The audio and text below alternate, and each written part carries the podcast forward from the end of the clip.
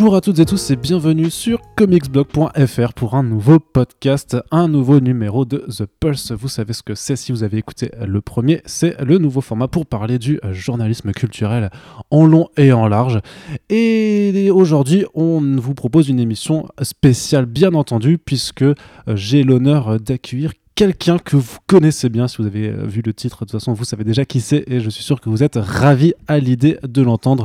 On l'appelle par ici euh, le grand patron ou euh, le père fondateur, Sullivan Rouault. Merci d'être avec nous aujourd'hui. Salut. Je croyais que tu allais m'appeler le fossoyeur ou, ou la saloperie. Non, bien entendu. Je ne suis qu'amour et délicatesse quand je te reçois dans ces locaux, tu le sais. Alors, on avait de toute façon envie de t'inviter depuis, depuis, depuis pas mal de temps, très cher euh, Sullivan. Oui, du coup, hein, vous aurez remarqué, je suis, euh, je suis euh, face à face. C'est du 101, c'est voilà, c'est l'ancien rédacteur en chef face au nouveau rédacteur en chef. Le match de tous les temps, on a l'octogone de fixé et on va s'envoyer des Bieber versus Tom Cruise, mais en version très très soudée quoi. ça. Bah, écoute, on a, les matchs de, euh, en France qu'on mérite. Et euh, du coup, oui, je disais qu'on voulait déjà t'inviter dans, le cadre d'une autre émission, hein, le Super Friends, pour parler avec toi du coup de ton métier euh, d'éditeur, puisque tu, es directeur de collection chez iComics. Mais l'heure n'est pas encore venue de faire, de faire un Super Friends avec toi, puisqu'on a encore pas mal d'autres éditeurs à, aborder avant de, t'avoir toi, puisque c'est plutôt facile effectivement de, de te ramener avec nous. Mais aujourd'hui, du coup, on est justement dans le cadre de The Post là pour parler journalisme culturel, puisque c'est quand même ta précédente carrière, on va dire, mhm. puisque tu, tu, reviens sur, euh, sur Comics Blog, le site que tu as fondé. Et alors j'ai envie de, de, faire un petit peu le même, euh, un peu le même déroulé, si tu veux, que qu'on a fait dans notre première émission, où avec Corentin justement on racontait notre parcours et nos, euh, nos comment on a évolué vis-à-vis du site avant de rejoindre. Toi j'ai envie de dire comment est-ce que tu as évolué vis-à-vis du site avant de le rejoindre? J'ai envie de dire tu l'as créé. Parce que tu peux un peu nous dire. J'étais ailleurs avant hein, quand même. Oui non bien sûr justement. Mais j'ai envie de dire, alors tu me diras si, si, je fais des heures et tout, mais comment est-ce que quand tu étais du coup quand tu bossais à un plein rêve à Nantes, je dirais, et que tu du coup, c'était même avant ça. Je bossais à Subway à l'époque. À Subway, voilà. Alors, sandwich en face du pâté Atlantis, où d'ailleurs euh, euh, on sera mardi soir euh, avec Brian pour présenter Scott Pilgrim. Donc, comme quoi le temps a passé. Oui, donc c'est vrai que Brian, Brian Lee O'Malley est en tournée actuellement en France. D'ailleurs, tu, enfin, c'est toi qui t'occupes de, cette tournée. Mais alors justement, j'en reviens au Subway puisqu'on a, j'ai envie de parler cuisine un petit peu avec toi aussi. mais justement, est-ce que c'est en préparant des sandwichs que tu t'es dit un jour, ouais, faut que j'ouvre un site pour parler de comics? Euh, bah, il y a un peu de ça en fait, parce que euh, j'en avais vraiment plein le cul de préparer des sandwichs. et euh, en gros, j'étais à la fac, donc comme beaucoup de gens, mais en fait, comme beaucoup de gens aussi, j'étais pas vraiment à la fac. J'étais plus en coloc en train de jouer à WoW et à, Modern Warfare 2 à l'époque, comme un gros teubé. Et pour payer mon loyer et mon abonnement à 15 balles à Blizzard tous les mois, j'étais chez McDonald's comme, euh, comme plein de gens. Et, euh, et du coup, euh, je suis resté quoi, deux ans, je crois. Je fais beaucoup de restauration rapide en fait à l'époque parce que ça m'aidait. Je suis parti de chez mes parents à 17 ans et je chez Quick au début. Après, je fais McDo. Après, je fais un truc qui s'appelle Mezzo di Pasta, paix à leur âme. Puis Subway. Ça, ça, existe toujours, Mezzo, non? Ah bon? C'est vrai? Je crois, ouais. J'ai l'impression qu'ils ont tous fermé en fait. Mais, parce que j'aimais bien en plus. Il y avait, il y avait une bonne sauce saumon. c'est pas trop le sujet. C'est les digressions culinaires, on adore ça. Ouais, bah, ça va digresser comme en 40, hein, vous connaissez. Et en gros, ouais, j'étais donc chez McDo. Et j'avais, je caresser du doigt l'ambition euh, de, de, travailler sur Internet, déjà parce que je suis un gros nerd et que, et que je sors pas beaucoup de chez moi, encore moins à l'époque.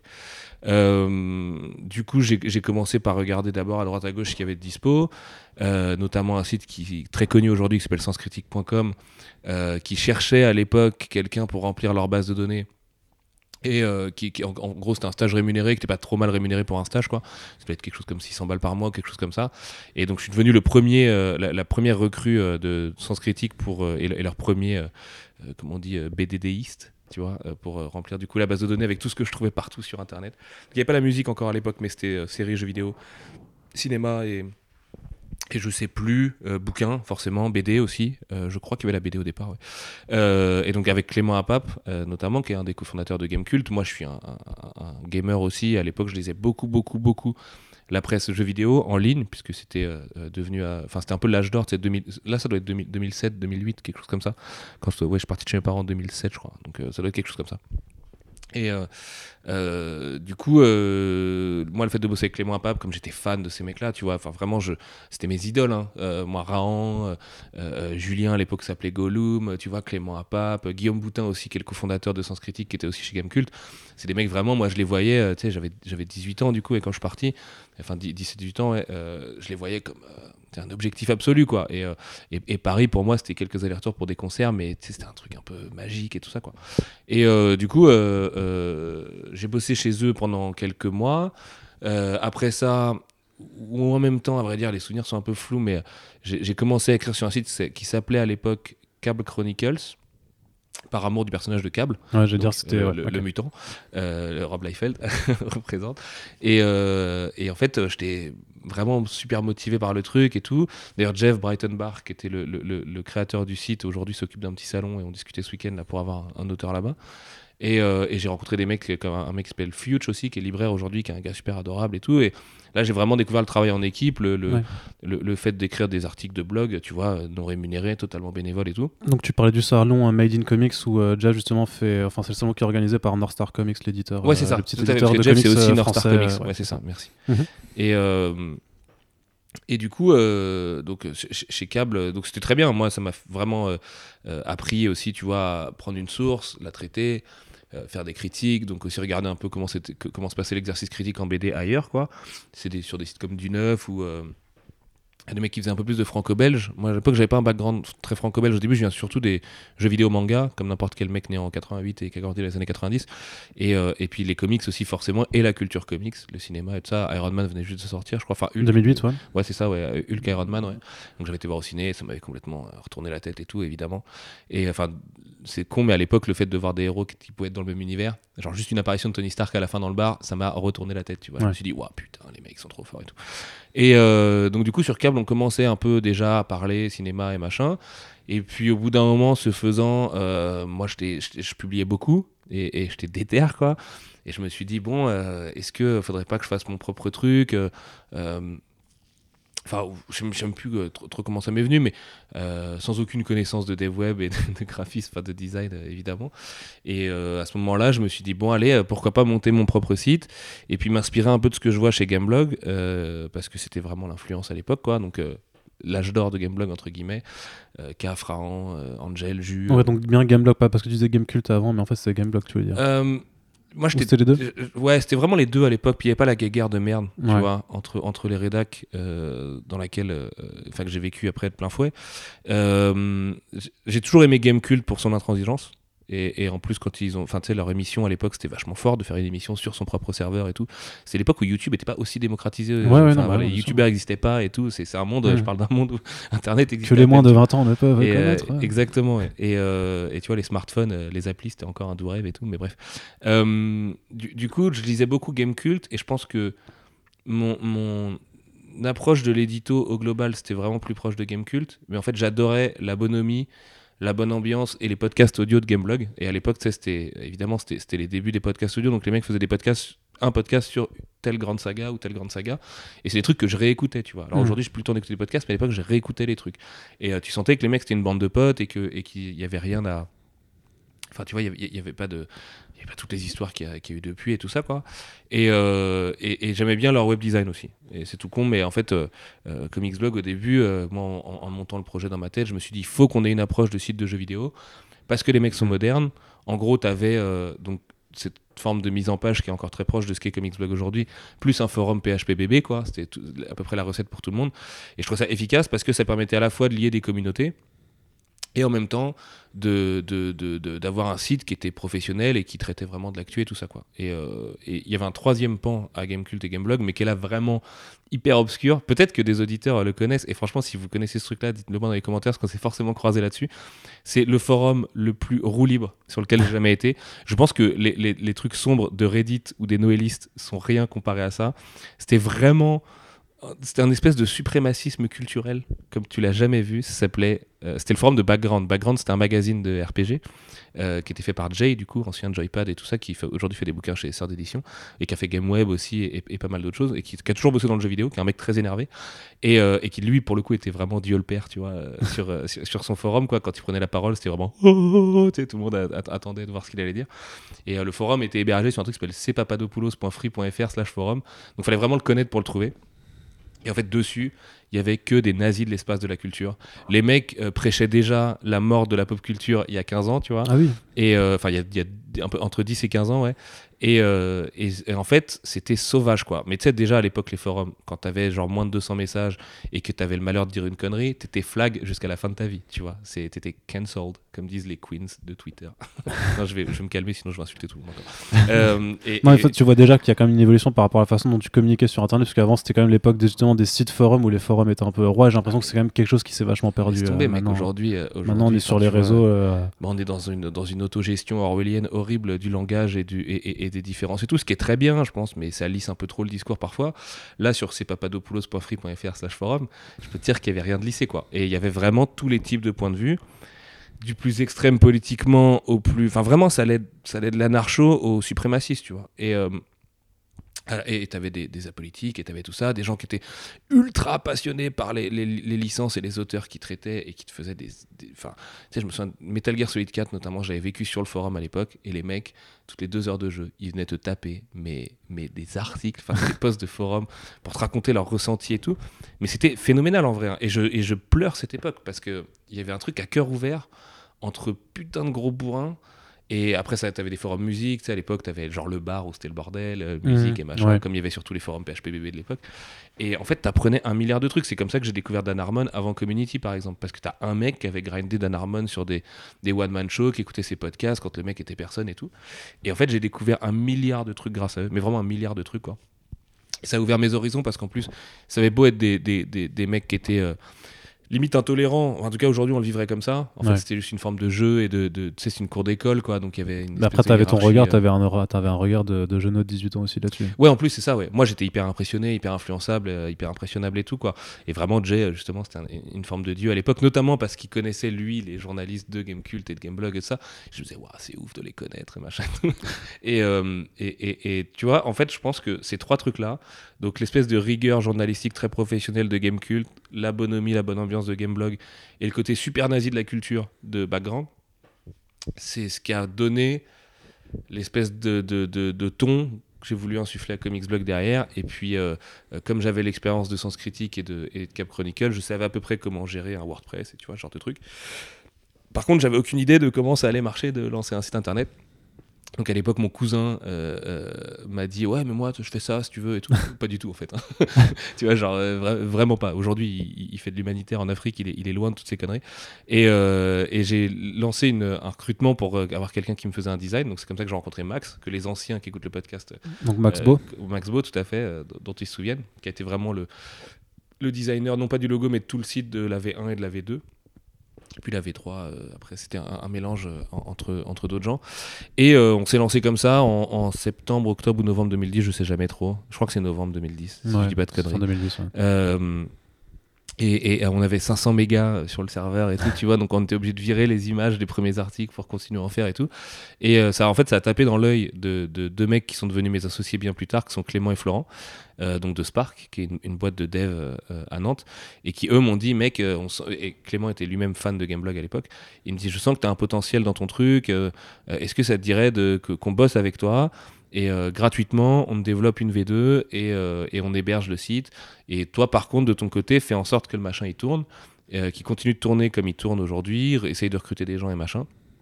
Et puis bah, petit à petit, tu vois, Alfro et Manu, qui sont des vrais historiques, sont arrivés juste après la V1. où vraiment on était 5-6 et, mais c'était que des potes qui même s'en branlaient des comics et tout genre Flavien et tu vois plein de gens qu'on retrouve derrière de, chez iComics ou quoi et, et, voilà, le contrat tacite, c'était vraiment euh, essayer de faire en sorte que le truc tourne. Quoi. Et la chance qu'on a eue, c'est que ça a pris très vite parce que la concurrence, je déteste ce mot, mais à l'époque, c'était lescomics.fr, donc Thomas, non, euh, pas du tout, euh, Comics Place, pardon, Thomas Rivière, qui avait son blog, qui avait pas un design très élaboré. Je, je, je pense que Thomas m'en voudra pas de dire ça. Euh, MDCU existait déjà, si je dis pas de conneries. Et puis, euh, et puis c'est à peu près tout en fait. Enfin, il y avait du coup Cap Chronicles que, que moi j'avais quitté juste avant.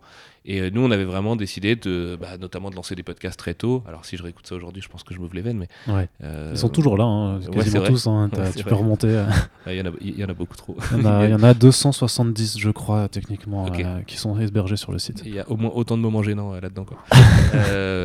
et en gros, bah, bref, on avait cette approche-là, tu vois, de faire comme Gameblog, comme les grands. C'est d'ailleurs pour ça que le site s'appelle Comics Blog. hein, c'est juste parce que voilà, c'était des comics plutôt que des jeux. Et, euh, et puis bah, la chance qu'on a eu aussi, c'est d'arriver en même temps que l'essor du MCU en fait. Parce qu'on est même arrivé un peu avant, euh, 2000 de- 2010, à l'ouverture du site. Je me souviens, un des premiers trucs qu'on fait, en tout cas quelques mois plus tard avec la V2 et tout, nous on avait niqué toutes nos économies pour aller à la Capo Comic Con, qui était la convention de Mark Millar à Londres. Ouais. Et le même week-end, j'avais un collègue de McDo qui, euh, qui du coup dépannait, tu vois, vraiment, quand je dis au début, ça a été lancé à l'arrache avec quelques potes, c'était juste un collègue de McDo, et qui avait été lui invité euh, à aller voir Thor 1 avec euh, du coup Chris Hemsworth et, et Hiddleston et tout, qui était aussi à Londres d'ailleurs le lendemain, euh, pour aller le voir en projo presse, qui était juste mais énorme pour nous, enfin, tu vois, Bah c'était ouais, vraiment le truc ultime, quoi. Et, et Thor 1, en fait, c'était avant Captain America 1. Si je dis pas de conneries, parce que Ouais. ça doit sortir quelques mois plus tard en- à l'été, je me souviens d'avoir vu en été. Euh, et, et en fait, bah ouais, tu vois, de- le- les premiers gens avaient commencé à capter ce qui, ce qui se tramait chez Marvel et le fait qu'il y aurait peut-être un projet Avengers plus tard et machin. Et on était loin du, du méga phénomène que c'est aujourd'hui. Donc, euh, Comics Blog a vraiment grandi avec ce, ce- ce- Ouais. ce phénomène-là. Et en même temps, euh, moi, ça me permettait aussi de parler de comics indé. Enfin, tu vois, tous les trucs qu'on a défendus euh, après coup, quoi. Voilà pour l'historique de CB. Ça, c'est une vraie- Et puis c'est vrai, qu'en fait que tu vois que, que c'est aussi vers cette époque-là en fait où tu as eu un nouvel engouement en fait pour le format comics, c'est vraiment pour, euh, pour la bande dessinée américaine parce que tu as eu le, le MCU qui s'est construit d'un côté puis je pense que vers 2012-2013 quand tu as de nouveau quand tu le Man of Steel qui a commencé à venir s'installer où tu as eu euh, eu pendant quelques temps un moment un- une forme de, de vraie rivalité euh, entre Ouais, grosses ouais. maisons Ouais, ciné comme euh, comme euh, les grosses les grosses maisons d'édition je pense que c'est quelque chose qui a, qui a vachement porté, qui fait que la concurrence, du coup, comme tu l'appelles aussi, c'est aussi développé en- bah, sur à peu près tous les sites, quoi. Mais justement, est-ce que, est-ce que tu fantasmais du coup un peu sur ce métier de, de journaliste culturel à l'époque, et notamment entre la façon dont tu t'as monté la boîte, où justement tu bah, as voulu recréer cet esprit de bonhomie en faisant, enfin, c'est une bonne de potes qui, qui bosse sur un site, sauf qu'au début, en fait, vous faisiez ça en amateur dans le sens où il y avait bah, personne de Ah, c'était payé. amateur. Et est-ce que c'est vraiment le, du coup, euh, genre, ouais, tes, tes articles, c'était- vraiment le, on va dire un peu le bonheur? Est-ce qu'aller aux projections presse, c'était le truc qui te rendait fou. Ouais, les rencontrer cadeau, du coup les, rencontrer les auteurs, les artistes. Et est-ce que ça a changé du coup au fur et à mesure de, ta progression là-dedans et surtout quand t'es passé à la, professionnalisation en 2013 Bah, en vrai, euh, moi j'ai toujours été euh, très rêveur et tout, donc euh, rien que de rencontrer. Tu sais, je me souviens, je, je reviens un, peu dans le passé, mais à l'ouverture, juste à l'ouverture du site, vraiment, on avait pu interviewer Alexis Briclot. Ouais. Et Alexis, euh, qui est devenu euh, du coup un pote euh, de- depuis quoi, donc travaillait pas encore pour Marvel Studios et tout ça, c'était même pas encore Dontnod, il me semble, c'était vraiment juste un mec qui avait fait un spawn pour McFarlane et Architects of Fear. Et euh, Voilà, donc euh, juste pour préciser que c'est un concept artiste qui travaille notamment pour Marvel Studios. c'est ça, euh, tout à fait. Ouais, et le ouais, studio ouais. de Dontnod. et, et- et qui a fait aussi un peu de BD du coup par ailleurs et qui en fait à l'époque sortait son artbook chez Ankama et moi j'avais envoyé un mail tu vois sur son site perso en disant est-ce qu'on pourrait t'interviewer et tout et j'étais mais genre mais retourné quand il m'avait dit oui tu vois. J'étais avec ma nana de l'époque je me souviens j'étais waouh truc de ouf il y a un mec qui bosse pour des américains qui m'a parlé tout machin. Enfin tu sais j'étais vraiment dans, dans- ce truc de tout est inaccessible et, et- on n'aura jamais accès à rien. Donc le moindre truc faut qu'on se batte et faut qu'on le prenne quoi. On avait organisé une dédicace chez À plein rêve vu que moi j'étais très client de la boutique et très pote avec Jeff du coup que les pareil les anciens ont connu dans les podcasts. Et, euh, et, ouais ouais c'était tu vois le moindre truc c'était de la folie. Donc je te raconte même pas après quand on a pu voir des acteurs ou être invité à des projets presse c'était vraiment et après encore plus les interviewer c'était euh, c'était euh, vraiment le, le- le- le cadeau absolu. Et surtout ça s'est fait de manière très progressive en fait. Autant le Comics Blog a assez vite bien marché au niveau de l'audience et tu vois les premières années on voyait vraiment la courbe euh, augmenter assez concrètement quoi et assez vite. Autant tout, tout, tout le enfin tu vois tout- tout l'aspect euh, presse pure euh, et accès presse service presse et machin ça s'est fait tout doucement.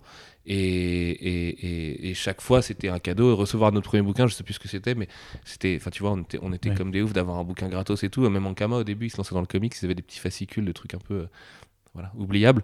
Et j'étais trop dingue d'avoir un truc à 4 euros gratos quoi. Mais ce qui pour revenir à ce que tu disais à la 2012 Man of Steel et tout il y a un truc en comics pur qui avait quand même à peu près tout changé parce qu'à l'époque il y avait que Panini et Delcourt et Panini avait Marvel Oui. et DC comics, ouais. et Delcourt avait en gros le reste et Walking Dead n'était pas non plus du tout le phénomène que c'est aujourd'hui. Enfin, les licences de toute façon globalement étaient moins fortes qu'aujourd'hui hein, et c'est on en reparlera mais c'était bien aussi. Et euh, c'est Civil War. Civil War ça a été énorme quoi. Tu vois, euh, Civil War ça a vraiment mis beaucoup de gens aux comics en fait à l'époque. Dans ma génération en tout cas, il y a beaucoup de gens qui avaient lu des comics et, malheureusement dans les années 90 donc ça donnait pas trop forcément envie d'y revenir beaucoup derrière. Mais euh, quand ils ont fait Civil War et qu'il y a eu l'absolute derrière et que Panini avait ressorti Watchmen et tout ça. Tu vois, avant, avant que les films vraiment pètent, vraiment, d'ailleurs Watchmen avait eu son adaptation ciné par euh, Snyder, euh, avant que les films pètent vraiment chez Marvel Studios ou chez, chez Warner, euh, Civil War c'était de la folie quoi. Et tu vois, c'est à l'époque en Fnac, tu commençais à avoir des rayons comics. Alors qu'avant, le rayon comics, tu vois, c'était vraiment. euh, tout était euh, en tranche, en dos, et t'avais euh, 15 références par Fnac, tu vois, Ouais. au maximum quoi. Aujourd'hui, bah, le rayon comics il existe à part entière. Donc euh, c'est- vraiment. euh, tu vois, je pense que ça part euh, de, de ça, la Watchmen. Enfin, moi, c'est comme ça que je le vois, parce que c'est Ouais, comme ça qu'on a commencé. Watchmen Civil War, l'essor du MCU, et puis après, effectivement, la partie très concurrentielle avec Warner. Et... Puis même sur le terrain français, du coup, avec l'arrivée du Urban Comics, quand euh, Ouais. Panini a perdu, a perdu la Urban, licence c'est quoi DC. C'est- euh, c'est 2012. 2012, ouais. 2012, ils ont juste après le- les New 52. ouais. Ouais, c'était de la folie ça aussi. L'arrivée d'Urban, c'était c'était trop trop cool. Je possède le tout premier bouquin imprimé d'Urban, qui est Watchmen, du coup, justement, parce qu'ils avaient commencé par ré- rééditer Watchmen. Et euh, ça, c'était un, c'est un respect que je garde, que, je, que je garde à vie, quoi. C'est, euh, tu trouves que ça, ça a beaucoup apporté depuis 2012 Urban, Ouais. bon, ça a tout changé. Bon, on va pas se mentir, euh, enfin, on, on garde ça pour le Super Friends, la discussion purement éditeur. Ouais, mais, c'est vrai. ouais. mais oui, ça a tout changé. Ça a tout changé sur les prix, sur la place de l'indé, sur les formats. Parce qu'en fait, euh, tu vois, bon alors euh, aujourd'hui, Urban, ils ont rien inventé avec le format cartonné, hein, tu vois, c'est juste un truc qu'on appelait tous de nos voeux à l'époque, mais il fallait le faire, et ils l'ont fait. Et hum, le format a fait que Delcourt est devenu ennuyeux avec sa maquette, parce que Delcourt avait toujours la même maquette pour tous les bouquins, que Panini s'est retrouvé avec des prix assez exorbitants pour du souple, et que du coup, Urban, euh, tu te retrouvais avec des premiers tomes à 10 euros, des, tu vois, la republication de Watchmen à 30 balles ou 25 balles. C'était autre chose que l'absolute de Panini. Et en plus, ils sont arrivés avec une nouvelle traduction. Il y avait Yann Graff, qui était un ancien de Super Pouvoir aussi. Je ne pas parler de Super Pouvoir, Oui. mais Super Pouvoir était très important à l'époque. C'était même un des sites leaders à- avant, en fait. euh. Ouais, ouais, je pense que je j'ai jamais trop connu les stats et tout, mais euh, parce que bah si si si. crois ouais, qu'il a une si, très si. très grosse ancienneté en tout cas. C'est Ouais. clair que c'est Ah pas, ouais, pas un site qui débarque. hein. Mais le problème de Super Pouvoir, tu vois, c'est que c'était le même effet que Background, c'est-à-dire que donc t'avais Jean-Marc Lenné, t'avais Edmond, Touriol, Mhm. t'avais euh, euh, Yann Graff, donc qui est chez Urban aujourd'hui, enfin tous les gens que tu retrouves en fait dans l'industrie maintenant. Voilà, Edmond qui Euh, est passé en podcast du coup chez nous dans un super Friends pour parler. euh, il a dit que des conneries, il a insulté tout le monde. Ouais, il a dit quelques trucs. Ouais. Il a dit quelques gros mots. il a parlé même. comme Negan. et et, euh, en fait, c'était quand même dur de d'exister au sein de Super Pouvoir. En plus, c'était très codifié. Moi, je me souviens de les avoir prévenus là-bas à l'époque où j'ouvrais euh, Comics Blog. Et comme j'avais que 20 messages, je me suis un peu fait tracher la gueule alors que je venais vraiment en paix. Tu vois, je connaissais les codes d'internet sur les forums et tout. J'étais là, genre, ok, les gars, je sais que ça va peut-être vous faire chier. Mais je vous le dis, j'ouvre un blog pour les jeunes comme nous. On n'est pas historien de Grant Morrison ou de, Frank Miller, on n'a pas des bouquins chez les moutons électriques encore et tout ça, mais on vient en paix je m'étais fait un peu tracher et, euh, et c'est pas grave. hein. Et euh, et il y avait un, un- un truc très ayatollah du comics. Parce que tu sais, le comics était tellement moins populaire aussi à l'époque que tu avais des mecs, enfin, euh, les, les gros posters de superpouvoir.com et même Alex Nikolavitch aussi qui était, qui était dessus. c'est des mecs, enfin voilà, eux ils ont commencé avec Strange en fait, pas avec Ah les séries des années 90. Donc forcément, on n'avait pas le même âge, pas la même approche du truc. Eux, la British Invasion par exemple, ils l'ont vécu en direct. Ouais. Alors que pour nous, c'est une légende, tu vois. Enfin, je veux dire, euh, C'est un grand récit qu'on euh, qu'on aime se raconter, qu'on aime faire semblant d'avoir vécu, mais que c'est pas du tout le Exactement, cas. ouais, tu vois. Pour nous, c'est une légende, alors que pour eux, c'est juste, bah ouais, euh, de telle année. Oui, j'ai connu la sortie One et la sortie de, de Daredevil et la sortie Ouais. de DKR et machin. Alors que nous, c'est des trucs, tu rachètes ça une fortune dans un comic club aujourd'hui pour, pour faire semblant, quoi. La professionnalisation, ça a changé quoi pour toi dans ce métier-là? Puisque du coup, du jour au lendemain, euh, tu faisais ça sur ton temps libre ou par passion, on va dire. Ouais, ouais. Et du jour au lendemain, il y a quand même des enjeux. Moi, c'est toujours ce que je crois que je l'avais dit dans le précédent podcast, ce que même en étant de l'autre côté du coup, en étant du coup votre, votre concurrence à un moment, j'avais Ouais. toujours à, à cœur en fait que Comics Blog perdure. À, à partir du moment où vous étiez professionnel, même si je me rappelle que la professionnalisation, je on, a flippé, on avait flippé de, de l'autre côté en disant merde, euh, on va, on, On va pas revenir on va- sur ce bif mais- inexistant ou. euh, non non non, je- moi je te parle pas d'un bif, te- non, non, mais je te parle juste vraiment d'un ressenti en disant merde, euh, ça, va, va changer quelque chose. Et euh, au fur et à mesure de l'année où j'ai compris en fait que, euh, qu'en fait il y avait un réel besoin en fait qu'il puisse y avoir un site qui existe avec des salariés derrière pour montrer qu'en fait c'est possible. Bah, c'est gentil, c'est gentil déjà parce que franchement. Bah, après, moi je suis, je suis biaisé puisque maintenant je fais partie du truc, tu vois, mais, mais, je, je maintiens ce point de vue. Quoi. Tu te sens concerné, c'est charmé, surtout qu'à l'époque, toi tu étais en études, tu n'étais pas forcément destiné à devenir repreneur d'un de, de, site pro, enfin tu vois, d'être journaliste ou quoi, tu, tu pourrais mieux gagner ta ah, vie dans un labo par exemple. Et, Merci de me le rappeler. et. Et, et, ouais, ça, ça a tout changé. C'est vraiment un sujet hyper complexe. C'était la fin des illusions euh, de plein de points de vue. On avait à peine trois ans à l'époque. On s'est professionnalisé quand Comics Blog allait souffler ses troisième bougies. Et euh, je t'ai dit en préparant le podcast, en préparant le podcast, c'est un grand mot, mais en, discutant off tout à l'heure, euh, que je voulais faire vraiment une discussion à cœur ouvert et tout, parce mhm. qu'il y a des trucs. Euh, genre moi aujourd'hui, je suis plus dedans. Et je suis plus du tout dans le journalisme et tout. Enfin voilà, j'écris des conneries à droite à gauche ou, des bouquins. Il mais fait, il fait quand même des analyses de, 30 heures sur Death Stranding. Ça, c'est différent. ça, c'est le Kojima sexuel qui. c'est l'homme qui sauvera le monde, donc c'est pas pareil. Mais en gros, tu sais, quand t'es dans, es dans le journalisme, quand t'as la gueule dedans, tu penses qu'à ça. Et hum, tu vois tout à travers ce prisme-là. En plus, enfin, d'ailleurs, je, me permets même de t'interrompre, mais parce que c'est du journalisme culturel, donc c'est encore une partie assez particulière du journalisme. Parce que tu, tu, parles d'un. Bah, je sais pas, l'info pauvre, on peut en discuter, mais tu parles en fait de, de quelque chose qui n'a pas vocation forcément à être dans un objectivisme euh, enfin à 100% tu vois c'est parce que tu parles d'œuvres tu parles de choses qui normalement qui, qui appellent aux émotions des gens en fonction ça, c'est une question euh, enfin tu vois c'est euh, limite, euh, limite, le serment d'Hippocrate du journaliste est-ce qu'il y a une forme d'objectivité est-ce que les faits existent tu vois? Enfin mm. là on, va, ça même on parle pas de philosophie mais évidemment politiquement tu vas plus être sur une forme d'objectivité alors que la culture appelle de base une subjectivité totale puisque mm. c'est tu, tu pars de tes goûts tu vois après, un fait, c'est un fait. quand tu fais un article, Brian Léo Mallet est en dédicace à Nantes de 15 à 18 h demain, euh, c'est juste un fait. Oui, excuse-moi, j'ai oublié comment bien parler dans le micro. Euh, le, mais oui, évidemment que c'est subjectif, et nous, on avait pris le, pli déjà bien avant la professionnalisation d'assumer nos propos dans le sens où je disais, mais si on n'aime pas telle série, on va faire semblant de bien l'aimer. Si, on est anti d'ici, on va, on va être anti d'ici. Par, exemple, tu vois, ce qui, est, ce qui est genre le truc le plus marrant, puisque on a eu une année entière, on nous a dit qu'on était anti Marvel, et, euh, après ça a été anti d'ici parce que on a eu un problème avec le DCEU et tout ça. Alors que moi, je me souviens avoir. C'est le running gag de toute façon d'être anti ou pro quelque chose. Mais oui, mais c'est une énorme connerie en plus. Enfin, tu vois, je veux dire c'est pour moi hyper révélateur aussi de, de la très mauvaise direction qu'on a pris dans l'entertainment et du fait que les gens deviennent fans de tel truc ou tel truc comme on est fan d'une équipe de foot. Ouais, ça, ça polarise un peu. les gars, il n'y a aucun degré de compétitivité. La compétitivité, elle est faite par des mecs qui bossent un coup pour Warner, un coup pour Marvel et tout ça, et qui se partagent vos thunes. Donc c'est complètement con. Bref, je, je, comprends tout à fait. Je pense que ça touche à l'identification et ça rassure pas mal les lecteurs de se dire moi je suis dans tel camp ou dans tel camp. Surtout quand tu arrives un peu à la bourre par rapport à une culture, si tu te dis ok, je, je choisis un camp, ça veut dire que j'ai pas besoin de trop euh, savoir ce qui se passe en face, donc j'ai moins de travail à faire entre guillemets pour devenir spécialiste au sein de ma communauté. Bref, c'est de la connerie, c'est un truc hyper grégaire. Enfin voilà, je pense qu'il y a une part de nature humaine aussi là-dedans, mais euh, c'est pas le sujet, euh, revenons à, la, professionnalisation. ça s'est fait déjà de manière hyper surprenante, puisqu'à l'époque, quand on était amateur, à la fin de, de l'amateurisme, enfin, du coup, tu vois, l'hiver 2000, 12, au moment où Last Man se lance d'ailleurs, c'est marrant. Donc il y avait quoi? Il y avait toi, Alfro, Alex, Manu? Non, Alex n'était pas là encore. Alex, il est vraiment arrivé dans l'équipe juste avant qu'on se professionnalise. Et le fait est que comme Manu, lui, avait un boulot à côté, euh, il me fallait une troisième recrue. C'était évident qu'Alfro allait être le deuxième, puisque Alfro était là depuis le départ. Il faisait énormément d'articles. Euh, moi, j'ai toujours adoré son point de vue euh, sur, sur les choses. Et je suis le premier à regretter qu'il écrive plus aujourd'hui, parce que je pense qu'il a beaucoup de choses à apprendre à plein de gens. Et il a une approche très littéraire des choses Mm. Et lui aussi, il malgré sa petite taille et, son petit corps, euh, il a un caractère bien trempé quand il aime quelque chose, quoi. Et euh, enfin, vraiment, j'ai des souvenirs d'édito de lui euh, sur 9e art sur le rapport au temps dans la BD, qui est un art elliptique parce que séquentiel et tout ça. Ça vole très haut, quoi. Et vraiment, ça vole très haut. Je suis fier, moi, d'avoir publié des, papiers comme ça.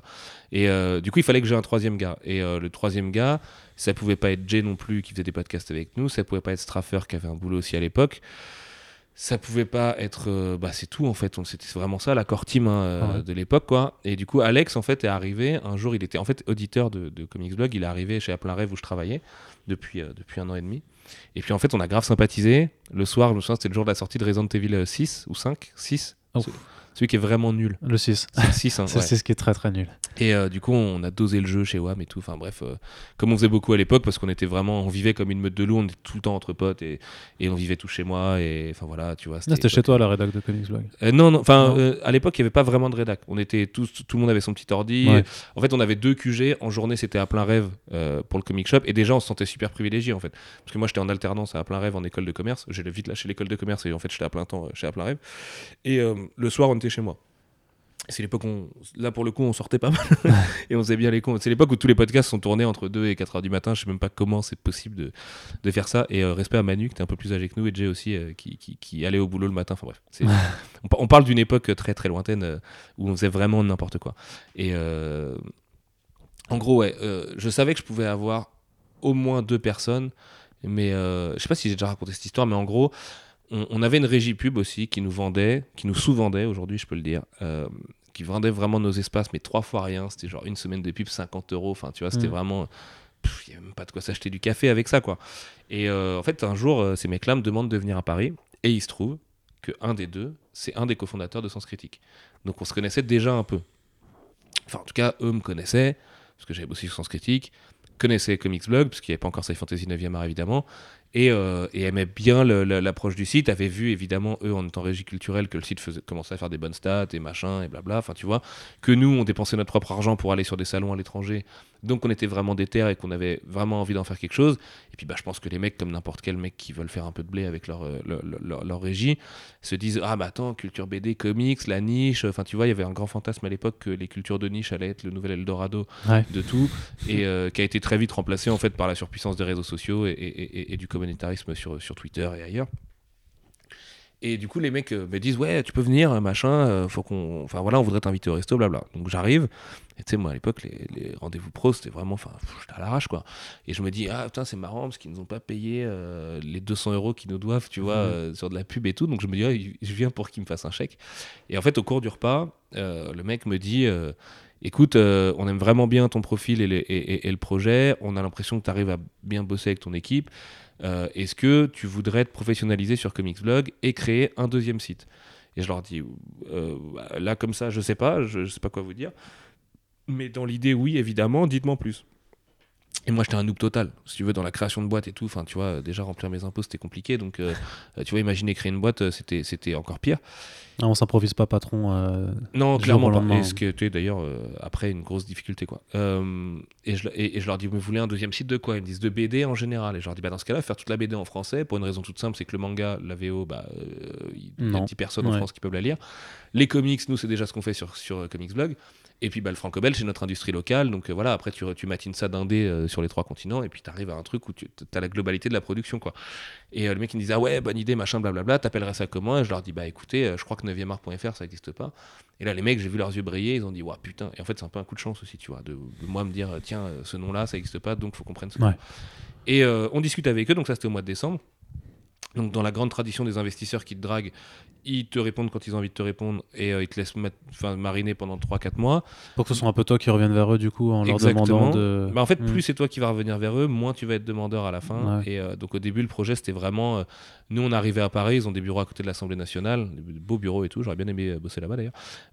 Et c'était genre, bah, vous allez avoir. euh, tu vois, deux sites avec euh, trois employés sur chaque et machin, et puis une équipe de dev et machin. Enfin, tu vois, c'était vraiment le rêve, quoi. Ouais, là- Et, euh, et on a vu l'année dernière, enfin, toi encore plus que moi, parce que moi j'étais déjà plus cher, mais que c'est pas possible en fait dans la presse culturelle de faire ce genre de truc. pas... Non, pas comme ça, non. Donc, euh, mais c'est assez. Enfin voilà, je veux pas leur casser du sucre sur le dos à eux parce que euh, c'est un truc très euh, courant chez les investisseurs de vendre du rêve pour mieux ensuite te retirer, tu vois, comme. euh, comme euh, enfin, euh, ils retirent des pièces, tu vois, à, ta, grosse construction, quoi.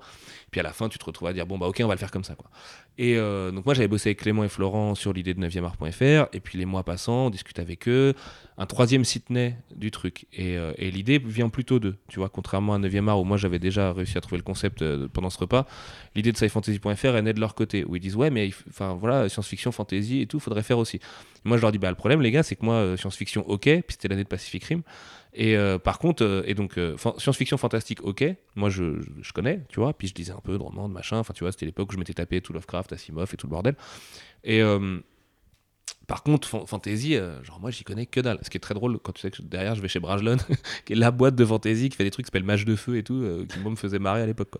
Et, et je leur dis mais la fantasy je suis pas capable et tout, bref. Et donc on monte ce site, Sci Fantasy en plus, en se disant bah on va, et ils me disent tu vas recruter des gens pour la fantasy et la litée en particulier, évidemment que non. Et en gros pour accélérer un peu le process, nous on développe tout le concept, logo, site, design, les blogs, machin. Enfin, tu vois, on est assez ambitieux à l'époque, notamment sur la partie blog et communautaire.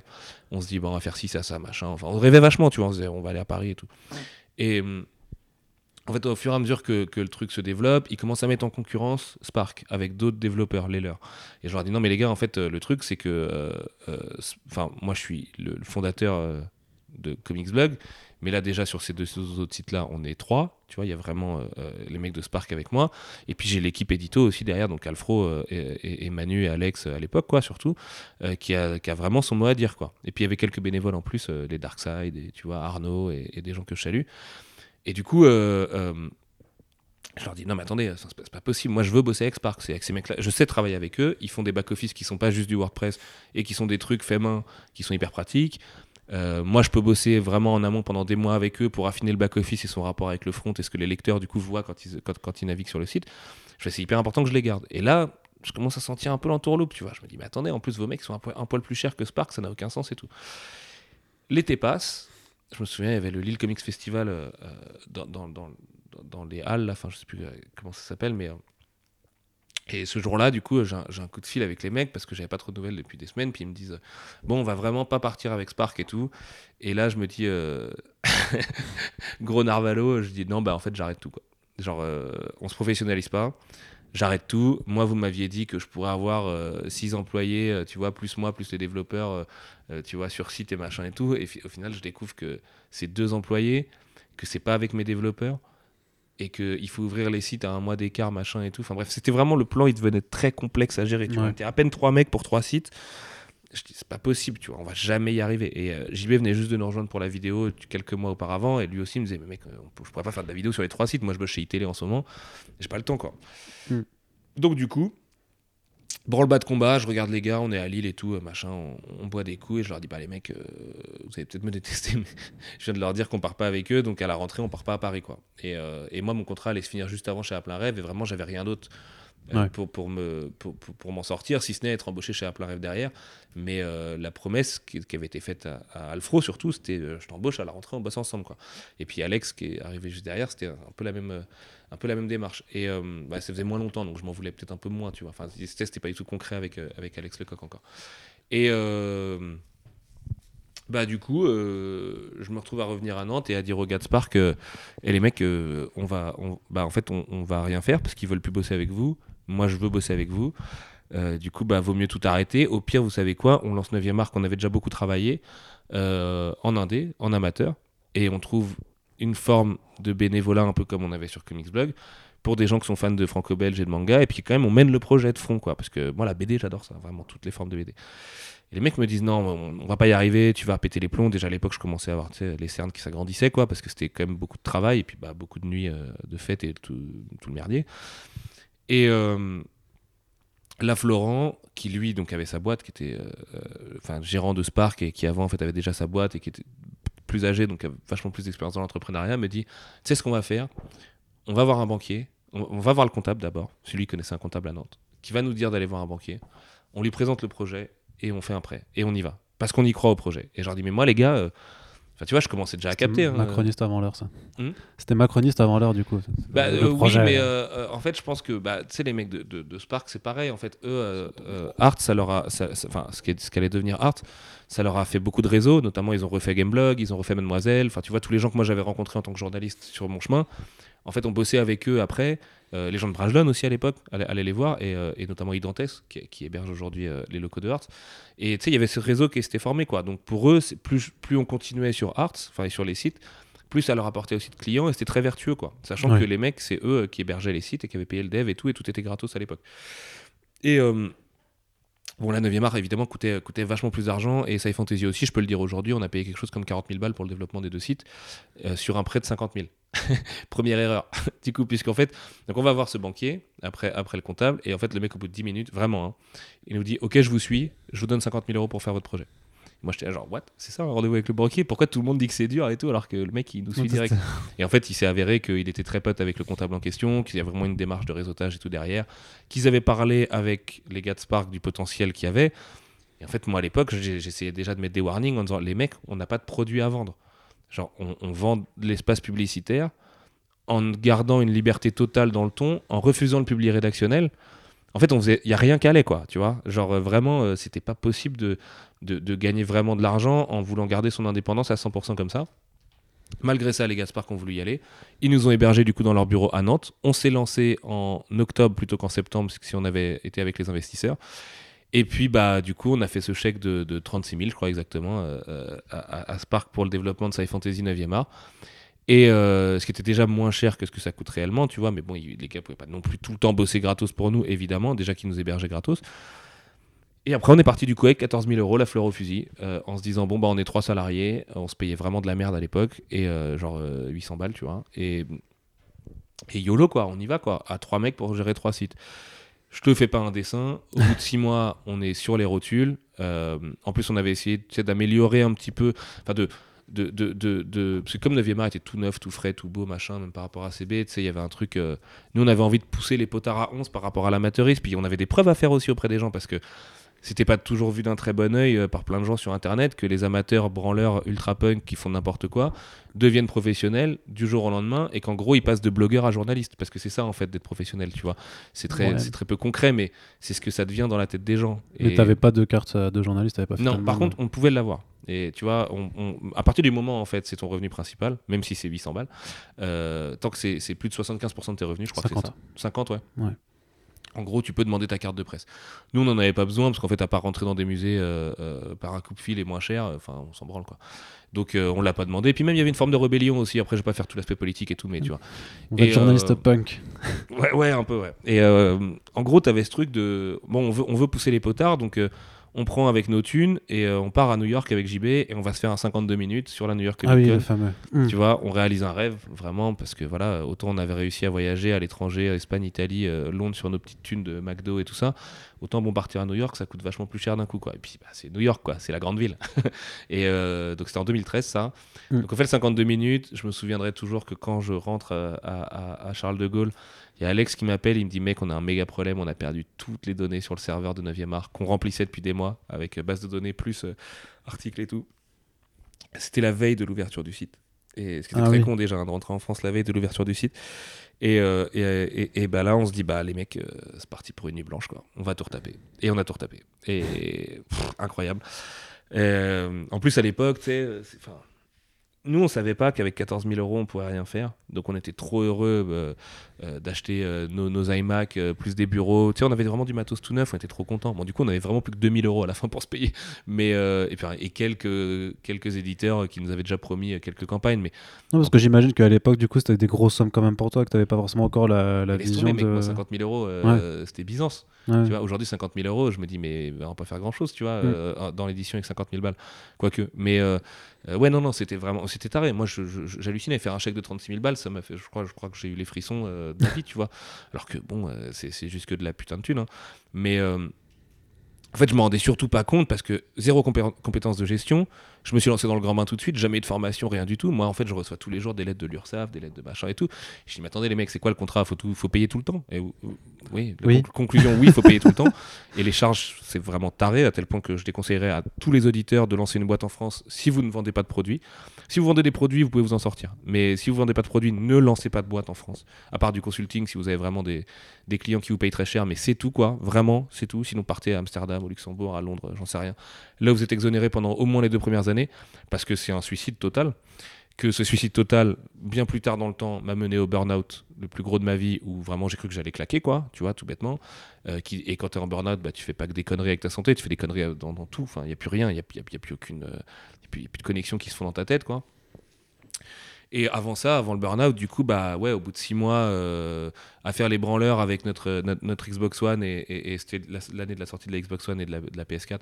Euh, donc on avait ça au bureau, on était trop content, on pouvait tester des jeux, on recevait des, des JoJo's Bizarre Adventure en, version test, machin et tout. On était heureux, tu vois. On faisait des petits allers-retours à Paris, machin, on vendait un peu de pub à droite à gauche, donc ça croutonnait. En fait, on avait l'illusion que ça pourrait marcher, mais en fait, ça marchait pas et on accumulait déjà des dettes alors qu'il y avait encore un peu d'argent sur le compte. Et euh, les dettes étant euh, tous les mois de salaire qu'il va y avoir à payer, les charges, les machins, les trucs. Et au bout de six mois, vraiment, donc début 2014, on se retrouve euh, plus d'argent, plus rien. Et là je, me dis, mais merde. En plus, on découvre aussi les clients qui payent pas, tu vois, ou qui ah payent en retard. Nous, on avait, c'était écrit 30 jours fin de mois, on se dit, ok, bon, bah, à 60 jours max, on touche la thune. Ouais, il y, a des clients, on a mis parfois jusqu'à presque un an à récupérer de l'argent, tu vois. Donc, quand toi, tu es vraiment au cul du camion pour régler l'URSSAF et, la retraite et toutes les charges que tu vas devoir payer, bah putain, ça fait tout drôle quoi. Tu sais, t'es là, t'es. Attendez, là je dois faire un chèque de 6000 balles alors que j'ai un client qui m'en doit 7, mais le client m'a pas payé et il est à deux mois de retard, mais je fais comment? Et en fait, tu fais comme tout le monde, bah tu galères, c'est tout quoi. Tu vois, tu t'appelles l'URSAF, t'essaies de négocier des 15 jours. Alors déjà appelé l'URSAF, euh, première mission. T'essaies de négocier 15 jours de délai, deuxième mission. Et après, t'as 15 jours pour récupérer la thune auprès de ton client qui clairement a autre chose à foutre que de s'occuper des petits blogueurs nantais qui sont pas là physiquement pour lui, lui réclamer l'argent quoi. C'est aussi bête que ça. Et euh, bah, du coup, euh, retour au comptable, où je lui dis qu'est-ce qu'on va faire? Il dit bah là, euh, là vous êtes mort là. Et je dis mais non, mais on peut pas mourir au bout de six mois. Si tu on vient de lancer un site et sites ils ont quand même un minimum de valeur et tout. Il me dit non mais en fait je t'explique, ton site il a beau avoir de la valeur, si sur ton compte tu as des dettes, en fait il vaut rien. Enfin, tu mmh. vois, même il vaut, il vaut euh, le fait que ça va coûter de l'argent aux associés. Et le, le, fait est que c'est Clément et Florent, donc les mecs de Spark, qui avaient pris le risque avec le prêt, mmh. qu'on remboursait, parce qu'on a aussi un prêt à rembourser tous les mois. Donc en plus, tu vois, ça te rajoutait cette charge-là qui était quand même assez élevée. Euh, donc le mec, il me... enfin, moi, en gros, la conclusion, c'était vous allez devoir rembourser le prêt alors que vous venez de le dépenser, plus les dettes qui vont s'accumuler sur votre compte en gros, vous trois, les associés, parce qu'Alfro et Alex avaient quelque part aussi, enfin, du coup, vous cinq, vous allez devoir rembourser quelque chose comme un peu plus de 50 000 balles euh, là, là, si ça s'arrête. Je fais, bah, mais en fait, on peut pas. tu vois, genre, euh, c'est aussi bête que ça. T'as beau te déclarer euh, en banqueroute et tout, derrière, tu te retrouves avec des problèmes dans ta vie, quoi. Donc, pas cool. Et là, je me dis, il faut absolument qu'on continue. Tu vois, de toute façon, on n'a pas le choix. on se passe l'accord de coût, mais c'est pour le bien des salariés et des associés. Et ce moment-là où tu te dis, je me passe l'accord de coût, quand un peu, tu vois, euh, euh, un punk euh, qui essaie d'être libéral, mais au sens libertaire du truc, tu vois, ça fait tout drôle. Et en fait, on a eu la chance de trouver, grâce au comptable, encore un super investisseur, hyper philanthrope et tout, sosie de Steven Spielberg, qui nous a aidés pendant deux ans à faire tourner la boîte, qui a injecté quelque chose comme 60 000 balles dans la boîte, quoi, et qui nous a permis, en fait, de, plus les quelques clients qu'on arrive à, à, recruter en plus, de tout juste tourner quoi. Mais en fait, tu tournes, mais la fatigue elle s'accumule tellement que c'est c'est tu voilà tu tournes à vide tu vois. Après éditorialement et tout on s'est éclaté on a réalisé des rêves la communauté a toujours été excellente c'est vrai que là tu nous parles beaucoup du, du, point de vue du patron en fait du coup et de toute le, ouais parce que c'est ça qui m'a traumatisé ouais, euh, après bah, on, sent, on, sent, que ça t'a traumatisé mais euh, mais après ça, ça témoigne quand même d'un truc c'est que de toute façon c'est compliqué de s'en sortir enfin de, de, de percer de, de, se maintenir dans le domaine culturel notamment parce qu'il est en ligne parce que euh, bon alors on, on, refait pas le passé mais il me semble que tu avais quand même des projets un peu de faire sur du papier aussi que tu voulais faire sur du papier. Et j'ai envie de dire qu'avec le recul projets qu'on a eu oui, bien sûr. Mais j'ai envie de dire qu'avec le recul, vu l'état de la presse papier en France, euh, grand Dieu, enfin merci que, que vous que vous soyez pas lancé là-dedans non plus ouais, c'était un projet à la Rokirama avant Rokirama, donc des fois je me mords un peu les noix quand même, tu vois, de... parce que c'était vraiment ça le truc. Tu vois, de faire du MOOC, mais plus grand format, parce que le MOOC ça a toujours été un format un peu bâtard. Euh, sur des artistes en particulier, tu vois, des mecs comme Otomo, euh, des mecs comme Hiroyuki Maishi, enfin tu vois, là je parle de Jap, mais il y en avait aussi Cronenberg par exemple, Jules Verne aussi, quand même, tu vois, en tant que Nanto-Nantais, on est forcément nous très, très tournés vers lui. Et euh, non, je regrette un peu ça quand même, parce que euh, enfin, puis je fais des livres en papier aujourd'hui, donc euh, tu vois, il y a une forme de, logique là-dedans. Mais, mais bon, encore une fois, des, des, projets, on en a eu 1500. C'était aussi vachement par rapport à l'état de la rédac, où quand même on avait une inclinaison politique qui faisait que des fois on a eu envie de lancer des sites aussi plus. parler de politique à des gens de notre génération, mais pas, de la, pas du cirque politique médiatique de merde de Laurent Wauquiez qui quitte les Républicains, tu vois. Vraiment parler politique, c'est quoi la politique, c'est quoi qui se passe aujourd'hui? Euh, et, tout, vu que tout est politique, c'était vraiment aborder des sujets. Euh, bah, tu vois, les utopiales euh, nous ont beaucoup influencé là-dessus, quoi. Sur ces, ces, sujets politiques qui, en fait, relèvent un peu de la prospective et de la science-fiction et en même temps du, de la psycholinguistique aussi, pourquoi pas, et tout ça, quoi. Donc, ouais, peut-être qu'un jour, on les lancera, mais l'argent. Et, euh, mais du coup, du point de vue journalistique, comment tu as vu un peu ta profession évoluer là-dessus? Parce que est-ce que, est-ce que tu as, tu sais, moi, enfin, ma, ma vraie question, c'est est-ce que tu, est-ce que tu t'es lassé un petit peu de, euh, de, de, de parler en tant que journaliste culturel de, de pop culture? Est-ce que tu, ou est-ce que tu as, Comment tu faisais pour trouver toujours un peu cette petite étincelle, tu vois, qui fait que, bah, quand même, il se passe des choses, hein, des, des choses intéressantes. Parce que moi, c'est un ressenti que j'ai, par exemple. Mhm. C'est que c'est vrai qu'il y a des journées parfois où tu, tu te dis un peu, euh, bon, parce que tu as, quelque chose d'assez cyclique en fait dans, Ah, dans, la, dans la pop culture. Tu as beaucoup de redites, tu as beaucoup, et c'est encore plus euh, flagrant quand tu t'intéresses vachement au Big Two et, à- et à ce qui Mhm. sortent comme, euh, comme comics, tu vois. Mais j'arrive toujours à trouver un moment, un moment de la journée, tu vas avoir une, une, une petite news qui va Bien sûr. arriver, tu vois, une petite actualité, alors que ce soit le nouveau projet d'un auteur que tu kiffes particulièrement, ou alors parce que dans, dans les grandes instances euh, du cinéma, paf, il y a, je sais pas qui, est, Warner qui fait encore de la merde, ou, Mhm. ou un nouveau film qui est annoncé, je sais pas quoi, mais tu arrives toujours à trouver de l'intérêt parce que ça reste quelque chose qui en perpétuel mouvement et je trouve que c'est ce qui fait le sel un peu de cette profession. C'est marrant ce que tu me dis parce qu'il y a plein de- de- de- d'aspects à cette réponse et en fait la façon que tu as d'en parler me, me replonge dans l'état dans lequel j'étais quand j'étais journaliste et quand je disais tout à l'heure moi je euh, dois faire mon burn-out dans deux ans du coup, c'est ça? Ouais ouais je te suis ton parcours. non non au contraire au contraire. Non tu sais bien en plus je suis assez protecteur avec toi là-dessus. Je te dis mec euh, moi euh, personne euh, m'a prévenu ou je l'ai pas vu venir donc essaye de le voir venir si tu sens que ça arrive. Et dans ce cas-là coupe tout même pour le bien des sites en fait. Parce que et pour et, de tes collègues et de tous les gens tu vois qui dépendent aussi de ça quoi. Et des lecteurs aussi de- évidemment directement. Euh, et, et- et ce qui est drôle du coup c'est que tu vois la façon que tu as de le dire me rappelle le fait que quand tu es dedans quand c'est ton quotidien c'est ton quotidien. Et, Mm. et tu penses limite qu'à travers ça là où aujourd'hui moi j'en suis sorti depuis maintenant bientôt trois ans forcément j'ai un peu perdu euh, cette approche là et en fait euh, euh, je- je- plutôt que de lire des sites et tout je me fais limite mon parcours culturel à, moi perso mais c'était Julien Chiez qui me disait à l'époque où j'ai bossé chez Gameblog, parce que j'en ai pas parlé, mais j'ai aussi fait un, petit détour chez Gameblog. Tu verras, le plus dur, c'est pas d'être bon ou de recruter des lecteurs ou de faire des bons papiers et tout, c'est de durer dans l'industrie. C'est vrai dans n'importe quelle industrie, mais particulièrement dans celle du journalisme et, euh, et, et- et- de l'industrie culturelle. Quoi. Et euh, moi, je comprenais pas. Et je lui disais, mais non, mais mec, euh, tu vois, de, de mon point de vue de moi en 2014, j'ai dit, mais non, mais moi, je me vois faire ça jusqu'à 50 ans. Aujourd'hui, j'en ai 30 Jamais, et, et jamais. Dieu merci, j'ai arrêté, tu vois. Euh, le- le, Mais faut pas dire ça parce que t'as as, l'impression de pas vendre le truc alors que ça reste quand même un métier qui est plutôt agréable à faire. Non, mais c'est limite le meilleur métier du monde. Enfin, c'est un métier d'utilité publique. Euh, le problème est qu'il est souvent, à mon sens, et je vais être hyper agressif, très mal fait. Que y a des... En fait, je vois beaucoup d'excellents journalistes dans les très mauvaises boîtes. Et dans des boîtes qui, elles, ne vivent que pour le profil, public rédactionnel et tout ça. Et qui, en fait, vont piquer des talents qui devraient monter des arts, tu vois, à eux. Parce qu'en plus, ils sont prescripteurs. Et dans le jeu vidéo, il y en a énormément. Parce qu'aujourd'hui, le- le- les jeunes lecteurs et donc les gens qui utilisent les nouveaux médias et les réseaux sociaux, euh, surtout jouent aux jeux vidéo ou matent Netflix. Mais bon, ils lisent moins de BD, quoi, on va pas se mentir. Et une des clés, c'est le renouvellement. Euh, C'est parce qu'un mois de Netflix ça coûte moins cher qu'une BD. Ouais, ouais, ouais, non, la BD ça coûte trop cher, non, mais clairement, euh, c'est un, c'est un- un truc de petit bourgeois, hein, la BD, quoi. Et j'essaie de combattre ça, moi, ne venant pas d'un background comme ça. Mais, euh, et, je comp- et, enfin, étant gamer, je comprends aussi que les gens se tournent plutôt vers euh, justement les, les figures, tu vois, de Gamecult ou JV.com ou tout ça. Et JV.com ou Webedia, c'est typiquement les gens que je vise. Il y a d'excellents journalistes là-bas. C'est pas une boîte qui vise pour le, le, le- greater good, tu vois, Ouais. euh, le bien commun, tout ce que tu veux, et, et surtout l'essor de la culture. Parce qu'en fait, c'est c'est du journalisme culturel, mais, mais qui accompagne plus la paupérisation culturelle que, que son essor. Et, euh, et- et- pff, il y a tellement d'aspects à cette question, mais euh, tu vois, euh, on- on- aujourd'hui, quand les gens qui aiment pas Marvel Studios et tout ça vont dire non, mais il se passe plus rien au ciné, il y a que des licences de merde et tout, blablabla. Mec, ces, ces cinq dernières années, on prend que des branlées au cinéma. Alors oui, c'est ailleurs que chez Marvel Studios quoi. Et encore, moi, tu vois, j'ai bien aimé Infinity War, il y a des trucs qui me plaisent vraiment. Mais je veux dire, t'as des Parasites, t'as des Under de Silver Lake, t'as des Burning, t'as des trucs, il y en a partout et c'est hyper accessible. Ça a jamais été aussi accessible qu'aujourd'hui. Donc en fait, te plains pas si tu crois que, que, que la culture est merdique aujourd'hui, puisque c'est pas vrai.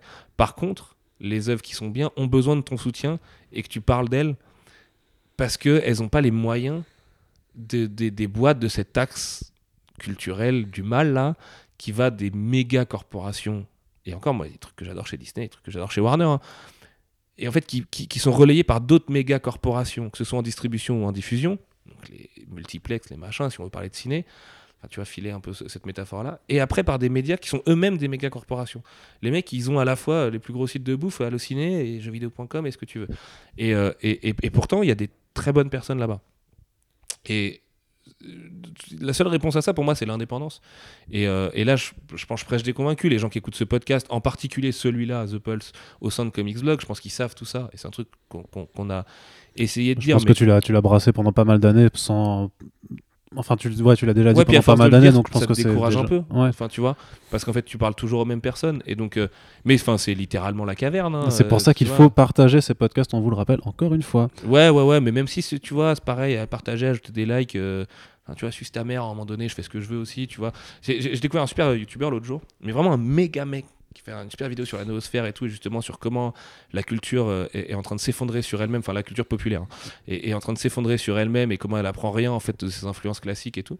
Et le mec à la fin dit ne partagez pas ma vidéo. Alors évidemment parce que lui n'en vit pas, bon.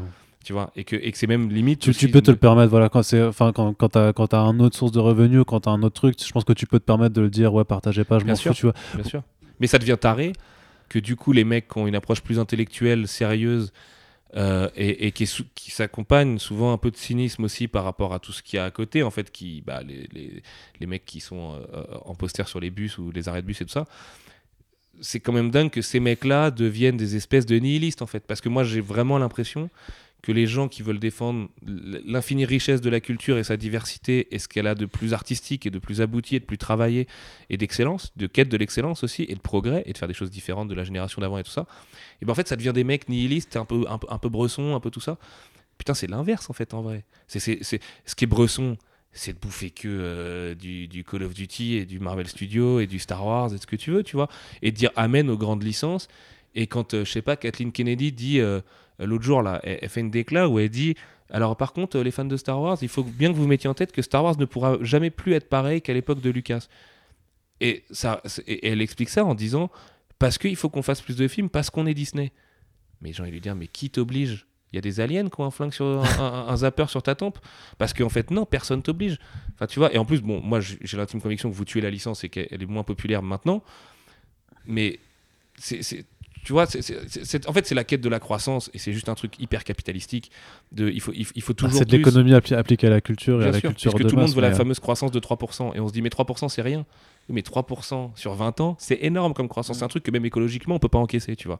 Et, et, et, et ça, enfin, tu vois, on peut même pas parler de vraiment de décroissance au sein de la culture parce que le but, c'est que les artistes en vivent toujours plus et qu'on arrive à une forme, euh, je, vais invoquer Kojima, mais de, de, de, de- tu vois. De, de, les gens aujourd'hui, et encore plus avec l'automatisation et tout ça, sont, sont des, des, des, des bêtes d'entertainment. À toi de choisir si tu veux être un cheval de trait ou un putain de bœuf, en fait. Et moi, je préfère être le cheval de trait et, et- et faire avancer le bordel que de me faire gaver pour me faire manger derrière. Et la, métaphore est à chier, mais c'est vraiment ça, en fait. Enfin, tu vois. Et hum, trop de gens abdiquent en se disant Ouah, c'est trop cool, c'est trop amazing. Et en fait, la logique marketing, marketingo-commerciale, elle est même plus très dure à capter. Aujourd'hui, tu mets Keanu Reeves sur la scène de l'E3 et tout le monde applaudit euh, des deux couilles. Bah non, je suis désolé, les gars. Moi, je suis le premier fan de Keanu Reeves. C'est un mec passionnant qui a des choses incroyables à dire, mais ça peut pas être suffisant. Enfin, je veux dire, on peut pas dire Cyberpunk c'est le meilleur jeu de la Terre parce qu'il y a Keanu Reeves dedans. Eh, les gars, réveillez-vous. Et c'est pas grave de kiffer. Hein. Moi, le chute euh, Let People Legend Things, je suis hyper d'accord avec ça. Mais ça n'a rien à voir avec l'esprit critique en fait. Tu vois, tu peux, tu peux critiquer un truc et expliquer pourquoi c'est pas bien, tout en laissant les gens adorer leur truc.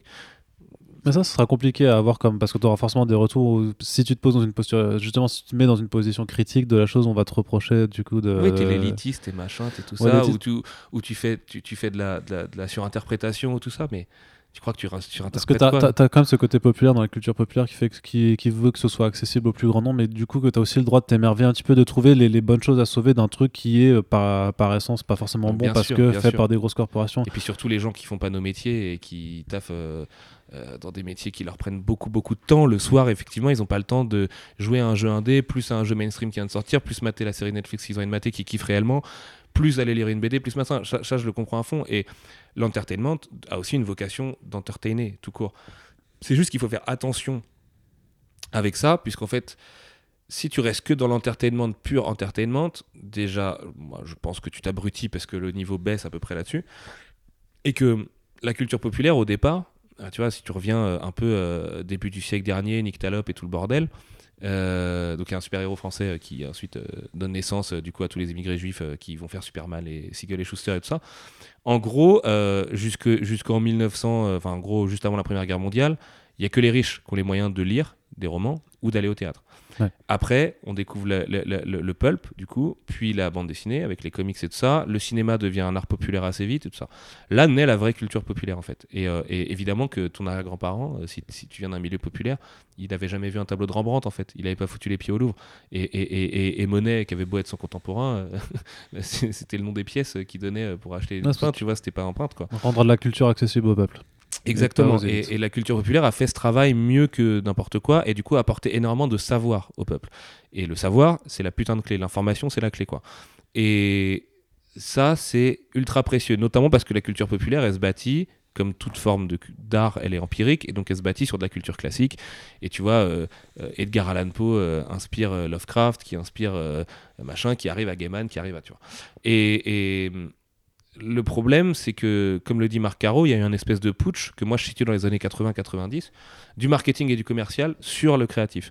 Et ce qui était, enfin tu sais, euh, euh, quand, euh, Carpenter il fait, en fait j'a- j'allais citer certains films de Carpenter, mais tous les films de Carpenter ou, ou Romero ou Cronenberg et tout ça, c'est de la contre-culture pure et dure.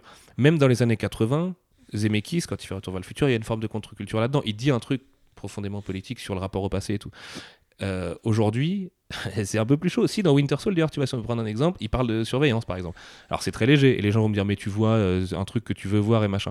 Hein, quand même, Euh, tu vois, je trouve qu'il parle quand même pas mal de, de surveillance C'est pour ça que je pense que tu peux pas forcément être, être toujours dans une posture un peu cynique par rapport au, au gras, tu veux dire, on va dire, de la, de la pop culture, parce que ju- justement, il faut réussir à déceler certaines choses qui sont importantes et, et avoir les messages qui sont distillés dans des œuvres qui sont grosso modo populaires et vont effectivement s'adresser à un monde dont la majorité va pas réussir à percevoir le truc ou va pas aller le chercher. De la même façon que, enfin, moi, pour un truc beaucoup plus récent, peut-être beaucoup plus frontal, un Black Panther, tu vois, j'estime que ça reste quelque chose qui est positif pour la, la- Ouais. la culture pop. C'est parce important que que, ça existe. parce ça aurait que été bien que même ce soit si- un bon film, par contre. Même Tu si en vois filmiquement c'est pas le meilleur film Marvel Studios, même si sur le message ça pourrait être euh, mieux écrit euh, malgré tout, je trouve que ça reste important en 2018 d'avoir eu un film comme ça parce qu'il n'y en avait pas eu à, à cette échelle-là en fait parce que tu as quand même aussi un pouvoir maintenant de la pop culture justement parce qu'elle est accessible à littéralement tout le monde parce que je pense qu'il y a encore 30, 30 40 ans c'était pas encore je- possible à, ouais. à autant de monde tu vois t'avais Ouais. pas autant de cinéma t'avais pas un accès Non, non, t'avais pas internet, t'avais pas cet accès-là qui est complètement, euh, complètement démentiel maintenant. Et quelque part, tu, faut aussi avoir ce genre de, de choses parce que je veux dire que même pour forger ton propre parcours, au-delà des, des médias qui peuvent t'informer et tout ça, ben faut aussi que tu puisses avoir à la limite, euh, bah, si tu veux savoir quelle clé ouvre la bonne porte, il faut que tu aies toutes les clés. Ouais, non, non, mais clairement. Et c'est ton rôle, tu vois, aujourd'hui. De, de, C'est le rôle que tu, que tu te donnais aussi un petit peu à, à ce moment-là? Euh, en partie, ouais, je pense. Ouais. De, de, de, de donner les clés aux gens qui n'ont pas le temps d'aller toutes les choper, quoi, pour ouvrir les serrures un peu plus facilement. Mais tu vois, c'est très marrant là, parce que tu parles de Black Panther, moi je prendre plus l'exemple de Wonder Woman. Black Panther, moi je suis vénère parce que euh, le perso est génial. Le, film est sorti au bon moment, c'est super cool, notamment pour la communauté afro-américaine. Aujourd'hui, j'ai la chance de pas mal aller aux États-Unis et, c'est quand même une communauté qui est hyper soudée, qui, à mon avis, progresse vraiment dans le bon sens et fait soulever beaucoup de questions, euh, notamment aussi par rapport, euh, euh, tu vois, au LGBT et tout ça. Enfin, tu vois, euh, c'est- moins facile chez les Afro-Américains d'être ouverts là-dessus aux États-Unis. Enfin, en tout cas, ça l'était à l'époque de, de- avant. Les années 2010 en gros, tu vois, où la parole s'est vraiment libérée, où à mon avis on a progressé sur les questions du féminisme, les questions LGBT, les questions de diversité, de représentation et tout. Il y a toujours des mecs pour faire des cuts d'endgame euh, sans, euh, sans Renoir, sans Ouais, non mais eux, euh, eux, euh, eux, à un moment donné, Eux aussi peu- ont progressé bizarrement. Il y en aura toujours, si tu veux, des gens comme ça, des réacs, il y en aura toujours. Il y a des Ouais, gens ouais. qui sont dans le mauvais sens de l'histoire et tout. Il y a des gens qui veulent pas savoir ce qu'est le white privilege aujourd'hui. Bah putain, je me, je- limite, je suis triste pour eux en fait, ou qui, ou qu'ils le prennent comme une agression. Bordel quoi. Enfin bref, en, plus c'est même c'est- c'est inhérent au white privilege de, de- de réagir comme ça. Enfin bref, bref. Mais euh, tu vois, sur Wonder Woman par exemple, je parlais du putsch du marketing et du commercial. Quand Warner nous vraiment nous, nous matraque la gueule en nous disant c'est la première héroïne forte au cinéma, machin et tout. Eh mais les gars, mais fermez-la quoi. Je veux dire, il y a quand même des mecs comme Ridley Scott, John Carpenter et tout qui sont passés avant vous. Je est-ce que Hélène Ripley, c'est pas, elle, l'enterre mille fois euh, euh, Wonder Woman? Bien Alors sûr. oui, le symbole est très important et pour les petites filles, c'est génial d'avoir une super héroïne sur laquelle se greffer et tout ça. Oui, puis on parlait quand même de vrais films de super de super héroïnes à cette époque-là. Maintenant où le super héros c'est quand même devenu, euh, je, je vais pas dire un genre à part, mais c'est enfin c'est une entité cinématographique qui domine Mhm. littéralement le box-office Mhm. et, euh, et, euh, je veux dire même l'espace médiatique, on va dire, euh, comparé aux dernières incarnations qui, excuse-moi, c'était Catwoman, Electro puis euh, puis Supergirl Non, mais qui sûr. voilà. Si tu parles de Pitoff et voilà et tout ça, bah ouais, bah t'es mal barré. Mais Non, puis il y avait quand même 10 ans d'écart, enfin plus de 10 ans d'écart par rapport à ces films, tu vois, c'est 2004 à 2017, donc il y avait 13 ans où t'avais pas eu vrai- réellement dans le registre super-héroïque qu'un film, Oui, oui, un bien film sûr. solo. sur, Mais c'est euh, juste la, ré- la réécriture de l'histoire par le marketing, c'est un truc Ouais, qui m'énerve. Parce que, tu vois, Bah, ça la même façon euh, qu'on nous aurait dit sur Black Panther qu'il y avait Blade euh, avant, tu vois, par exemple, ou Steel pour euh, ceux qui s'en souviennent. Ouais, ouais, ou de la black exploitation. euh, Mais- tu mais vois, techniquement, euh, Blade avait peut-être avec, euh, plus d'impact. Peut-être que Blade a eu plus d'impact sur le cinéma euh, que n'a pu l'avoir les, les, les Catwoman ou Electra par rapport au. Oui, pour le coup, oui, parce que, ouais, ouais, surtout Blade 2, euh, Del. Toro et tout, quand même, tu vois, euh, pas mal, quoi. Mais, euh, bref, je, je, je, je sais plus où on en était avec tout ça. Mais euh, ce qui est sûr, c'est que. Sur le fait de réussir à trouver quand même des, des choses importantes et des messages à faire passer, malgré euh, qu'elles Ouais. soient comprises dans des œuvres qui sont plus. euh, ben, pas dans forcément la bonne partie de la pop culture, en tout cas celle qui a plus tendance Non, mais il n'y a, à pas, y a être pas de que bonne dans et de mauvaise l'entertainment. partie de la pop Non. culture. Par contre, il y a Mais- des décideurs qui sont du mauvais côté. Et, qui décident de, saloper des films ou saloper des jeux ou saloper ce que tu veux. Alors après, sur la littérature, c'est moins le cas parce euh, il il y a moins d'enjeux économiques et tout, quoi. Et en fait, c'est ça le problème. Quand on découvre qu'une œuvre est salopée, bah, c'est juste pour un putain d'enjeu économique à la fin. Et, et- qui est hyper court-termiste parce que ces mecs-là, de toute façon, vont sortir 6 films par an, tu vois. Et quand t'es Warner ou Disney, t'en sors même mais 45, 50 par an, quoi. Donc c'est emmerdant et, euh, et, et, je renie pas du tout le rôle du producteur parce qu'aujourd'hui on voit sur Netflix que quand un réal euh, euh, fait un film euh, juste en tant que lui tout seul, juste en tant qu'auteur, il manque un producteur pour lui dire quand il va pas dans le bon sens. Le meilleur exemple étant un mec qu'on adore tous les deux, c'est Gareth Evans quand il fait Apostle. J'adore le film, mais il manque un producteur dessus pour lui dire attends là tu tu vois sur ton rythme, sur tout ça, il y a un truc qui, qui, chie un peu.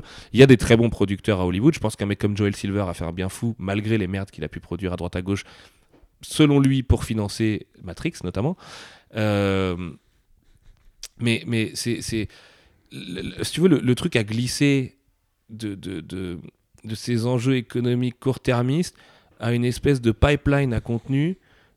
À l'époque, en 2010, quand on monte euh, Comics Blog, il était encore possible de tout voir en adaptation cinéma, séries télé et jeux vidéo sur les super-héros, qui était vraiment notre rayon. Et même les comics, tu vois, en étant dans les comics, quoi. Parce que du coup, euh, tu sais, t'avais, Sin- City, t'avais, tu vois, des Ouais. trucs euh, qui étaient déjà de l'indé, euh, du, du plus, plus polar et tout ça. Et euh, aujourd'hui, c'est évidemment plus possible. Euh, Enfin, je veux dire, ils- maintenant, ils annulent des séries après le pilote, si tu veux. Donc euh, voilà. Et pourtant, c'est James Wan à la baguette. Enfin, tu vois, en tout cas, en à la prod. en fait, le truc, c'est que ça, revient à cette discussion qu'on avait tout à l'heure sur les niches, là, et le, fantasme des niches à l'époque. Euh, Hollywood et, le, jeu vidéo, qui est vraiment une industrie très, très industrielle, quoi, euh, ont eu cette obsession-là et ont du coup produit, produit, produit, produit, quitte à lessiver des gens, des burn-out, enfin, tu vois, l'ouverture de la parole dans les années 2010 est vraiment très consécutive et conséquente à euh, cet essorage des talents pour toujours faire plus et plus et plus et plus plutôt que de faire mieux. Et donc il y, a des- il y a des studios évidemment qui arrivent ou qui ont réussi à combattre ça. Je pense à Blizzard par exemple. Blizzard, tu sais, t'avais la politique du when it's done. Là aujourd'hui Blizzard, ça y est, je Bah, pense plus, que plus ça. le putsch d'Activision. Non, non, c'est plus ça. non. Le putsch d'Activision, il est terminé. Il reste plus que Samwise, en gros, euh, des, des- des anciens. Sam- je pense qu'il est là encore pour euh, quelques années, prendre de petits billets à faire de- des- des concept art pour Diablo, un peu planqué. Mais euh, tous les autres sont partis parce que bah, les mecs, plutôt que de faire des bonnes choses avec Overwatch, ils vont faire Overwatch 2. Comme ils ont fait Call of Duty, euh, Black Ops 1, 2, 3000, tu vois. Et, hum, et, donc, du coup, bah, c'est la mort euh, lente du Blizzard qu'on aime, qu'on respectait en tant que gamer, parce que les mecs étaient lents et machin. C'est des ont encore un peu ça, encore, incarnent encore un peu ça. Chez Naughty Dog, de ce qu'on comprend, ça a été aussi un peu, tu vois, complexe après Last of Us, qui a été limite trop gros pour eux, qui a été un trop gros succès avec Uncharted aussi en parallèle. Et euh, en gros, bah, il y a eu un espèce là aussi de putsch, euh, genre, euh, les mecs, il va falloir qu'on devienne, euh, tu vois, des, des, des, des, usines, quoi, euh, machin. Alors que c'est kiffant d'avoir un jeu que tous les 4 ans et qui est Mm. vraiment polish et tout. C'est pour ça que j'aime autant Kojima par ailleurs. Euh, God of War, qui est un très bon jeu de Santa Monica, c'est un très bon jeu parce que les mecs, après le God of War raté d'avant le spin-off, là, Ascension, ouais. ils ont l'impression qu'en fait la licence elle est dead. Et donc ils laissent le mec travailler. Et parce qu'ils laissent le mec travailler avec sa vision, ils en font un bon jeu. Mais tu vois, ça devient des accidents en fait, les- les- ce genre de belles histoires. Et c'est quand même putain de triste. Surtout quand, et pourtant j'aime beaucoup Netflix, parce qu'ils font beaucoup de prosélytisme et des documentaires qui, écolo et de ça qui me semblent importants. Mais quand Reed Hastings, le boss, il dit Mon seul concurrent, c'est pas Disney, c'est pas Warner, c'est pas tout ça, c'est le sommeil. Je trouve que ça en dit long quand même. Mm. C'est- J'ai l'impression d'entendre Patrick Lelay qui me parle de tant de minutes disponibles euh, de cerveau pour Coca, tu vois. Et euh, la culture, c'est pas ça. Aujourd'hui, il y a le truc que les philosophes ricains là, appellent le fear of missing out, qui est en gros, tu consommes Parce que t'as peur de louper Parce que t'as peur de euh, louper les trucs que tes collègues euh, vont consommer à côté. Game of Thrones en est le meilleur exemple, je pense, même si la série est très bonne intrinsèquement et tout, il y a pas de problème. Enfin, bon, je suis pas fan, mais, mais je reconnais qu'il y a quand même un, un- un travail qui est effectué qui est sain, quoi. Euh, Walking Dead en plus commercial, euh, et après, bon, tu vois, les séries Supergirl et tout ça, en ultra commercial et tout. Euh, c'est le fear of missing out, c'est l'une des choses qui me fait croire qu'on va vraiment pas dans la bonne direction et qu'en fait, les gens vraiment on- sont, dans cette espèce de train à grande vitesse de la culture. Alors que ça devrait être un voyage à la cool, quoi. Tu vois, limite, euh, Ouais, même, pas, regarde. même pas au charbon, quoi. Enfin, tu vois, sur son petit vélo, pépère au bord de l'eau, euh, et on se ça. croise les uns les autres et on partage des influences et des machins, quoi. Mais c'est quelque chose qui est compliqué parce qu'à deux, à deux étapes, même quand tu parles de cette, de cette culture, déjà quand tu es sur. euh, enfin, nous, tu vois, quand on travaille sur le net, on est, euh, on est dans cette peur de louper la- l'actualité qui va tomber, de pas pouvoir la relayer à temps. Et ça. Enfin, toi-même, tu le sais maintenant que ça, po- ça a dû aussi te poser énormément de contraintes en termes de temps de travail, en termes de disponibilité, Moi, de, fou, de ouais. ce que. Parce de que t'as l'impression qu'il faut être debout la nuit, en fait. Ouais, c'est ça. T'as l'impression de devoir être une machine. Non, mais c'est. T'es sous perfusion tout le temps, quoi. On encore plus aujourd'hui, parce qu'il y a encore plus de contenu. Et, euh, mais mais c'est quelque chose que tu retrouves même dans, si on reste juste sur la bande dessinée, c'est parce que tu as aussi un rythme de production qui est complètement débile. Tu vois, quand tu as Marvel qui sort euh, 100 singles par mois euh, et DC qui en fait 60, et si tu veux aussi t'intéresser à la production indé, sachant que même les éditeurs indés maintenant, je pense que tu as suivi quand même, sont en train de se multiplier de plus en plus, ça, ça, vraiment, ça pullule. Ouais, ouais, Alors à la, directement à la fois aux États-Unis et en plus du coup effectivement en France, euh, puisqu'on a effectivement aussi 3-4 nouveaux acteurs qui sont arrivés dans les 5 dernières années, bah ouais, t'as as, peur de louper quelque chose qui sort au bon moment et qui et c'est souvent en plus, je pense que t'as un effet d'écho aussi par, par le prisme des réseaux sociaux où quand t'as la chose qui est à la mode, bah tu, tu vas le voir partout et du coup t'as as un peu ta vision de ton quotidien qui va être modifiée en te disant merde. Si euh, les, les 50 personnes de mon réseau euh, perso sont en train de tous en parler, c'est qu'il se passe effectivement quelque chose. Mais moi, j'ai pas le temps. Je dois travailler, je dois faire ça, Mhm, je dois faire sûr, ça. Et c'est, euh, du coup, je, le truc, c'est que même au niveau de la bande dessinée, on a, on, a ce- cette peur qui peut être soumise et pourtant, et, pourtant les, les- mais pourtant les gens lisent moins. Pourtant les gens, les, les gens lisent pas. Je sais pas si toi tu. Euh, Les gens, les gens lisent moins. Parce que je pense que toi tu feras le même constat que moi par rapport à tes années sur Comics Blog, c'est que euh, ok, il y a de plus en plus de films, de séries, tout ça, il y a beaucoup de choses qui se sont développées. Donc c'est vrai, c'est une Mhm. culture qui a, qui a énormément progressé. Pourtant, ce que, tu vois quand tu suis les chiffres de lecture, par contre, c'est qu'il n'y a pas plus de lecteurs de comics. C'est-à-dire qu'il y en a après, soit ça bouge pas du tout, soit c'est-à-dire qu'il y en a autant qui arrivent qu'il y a autant qui se barrent. Et toi, tu, mais toi, tu as continué à suivre ce fil-là, tu continues à lire, même si tu même si t'en parles plus au quotidien. Alors, j'imagine que tu dois en lire parce que, euh, pour le boulot, bien entendu, mais aussi en, euh, tant que lecteur, comment ça a évolué euh, avec ces, années de boulot? Bah, chaque, chaque famille culturelle a, sa- vérité. Dans le comics, tu reprends les déclarations d'Ericain qui disent en gros le lectorat se renouvelle tous les deux ans. Euh, c'est ce qu'ils font en tout cas sur Marvel et DC. C'est comme ça qu'ils travaillent les trucs. Maintenant, ils le renouvellent même une fois par an avec leur Ouais. relaunch. Euh, parce que ça fait plus de numéro 1, donc plus de ventes, donc plus de croissance, etc. On revient un peu aux, aux logiques de tout à l'heure. Euh, En France, le comics a progressé certes, mais oui, il y a eu plus d'acteurs, il y a eu plus de tout ça, et a surtout pas progressé euh, suffisamment proportionnellement à la multiplication des acteurs et ou aux phénomènes qui étaient direct- directement liés, comme les jeux vidéo, comme le, le cinéma et tout ça. Euh, je pense que les gens lisent moins aussi tout bêtement à cause des nouveaux médias, les jeux vidéo et le streaming, enfin le. les jeux vidéo, c'est pas si nouveau que ça quand même, tu vois. Non, mais je, pense, je, euh, pense plus- je penserais plus au streaming vraiment et même aux smartphones, aux applications, les mais trucs le jeu ça, vidéo réseaux sociaux. Oui, remarque, ouais, c'est quand dans, même, dans ce sens-là, euh. Enfin, euh, le, le vrai méga essor, c'est LoL, je pense. Après Starcraft, quoi. Overwatch. Euh, là, Overwatch ces dernières années. Le et truc puis, Fortnite, voilà. laisse tomber. Enfin, tu vois, tous les Battle Royale, Fortnite, PUBG, machin. Bon, PUBG, c'est un peu calmé, mais Apex après. Puis en plus, on voit aujourd'hui. Ça, c'est un truc qui me fascine, moi. Les, les, les, les, les autophénomènes spontanés. Genre, Apex, ils arrivent. Et pourtant, Titanfall 2, ça a été un build. Et en plus, le jeu en multi était vraiment pas terrible et tout. Mais EA, ils arrivent. Ils disent le vendredi, vient un leak euh, un peu maîtrisé, évidemment. Euh, on sort un Battle Royale ce week-end. Le jeu défonce Fortnite sur sa première semaine. Tu te retrouves à 20 millions de gens sur Twitch. Tu vois un, un bordel, tu vois. Tu dis, waouh, mais putain, c'est ouf, quoi. Les mecs, ils sont un peu sur un bouton. Jeudi dernier, on savait pas que ça existait. Là, on est mardi, le jeu, il est lancé, j'y joue. Parce que moi, je kiffe, perso, j'adore ce genre d'approche. Mais tu vois que là, tu, te laisses, là, tu te laisses avoir par le marketing. Ouais, parce que dans, Là, dans les jeux le compétitifs, moi, je suis un, ouais, ouais, je suis une pute au marketing, ouais. Bah, je, je- je joue à tous les jeux compétitifs qui sortent parce que j'aime ça et que c'est une drogue et que j'aimerais m'en passer et que, euh, et, et que le jour où j'ai un gamin, je m'en passerai parce que je pourrais plus en fait, j'aurais plus les moyens. Ça aussi, le rapport à l'âge, on n'y pense pas souvent, mais euh, sur internet, des fois tu débats avec des gens, ils ont 12 ans et il y en a d'autres, ils ont 45 et en fait tu débats avec eux de la même manière. T'es là, t'es, ouais, mais en fait on n'a pas les mêmes vies, les gars. Enfin, tu vois, et on a évidemment pas les mêmes vies, quoi.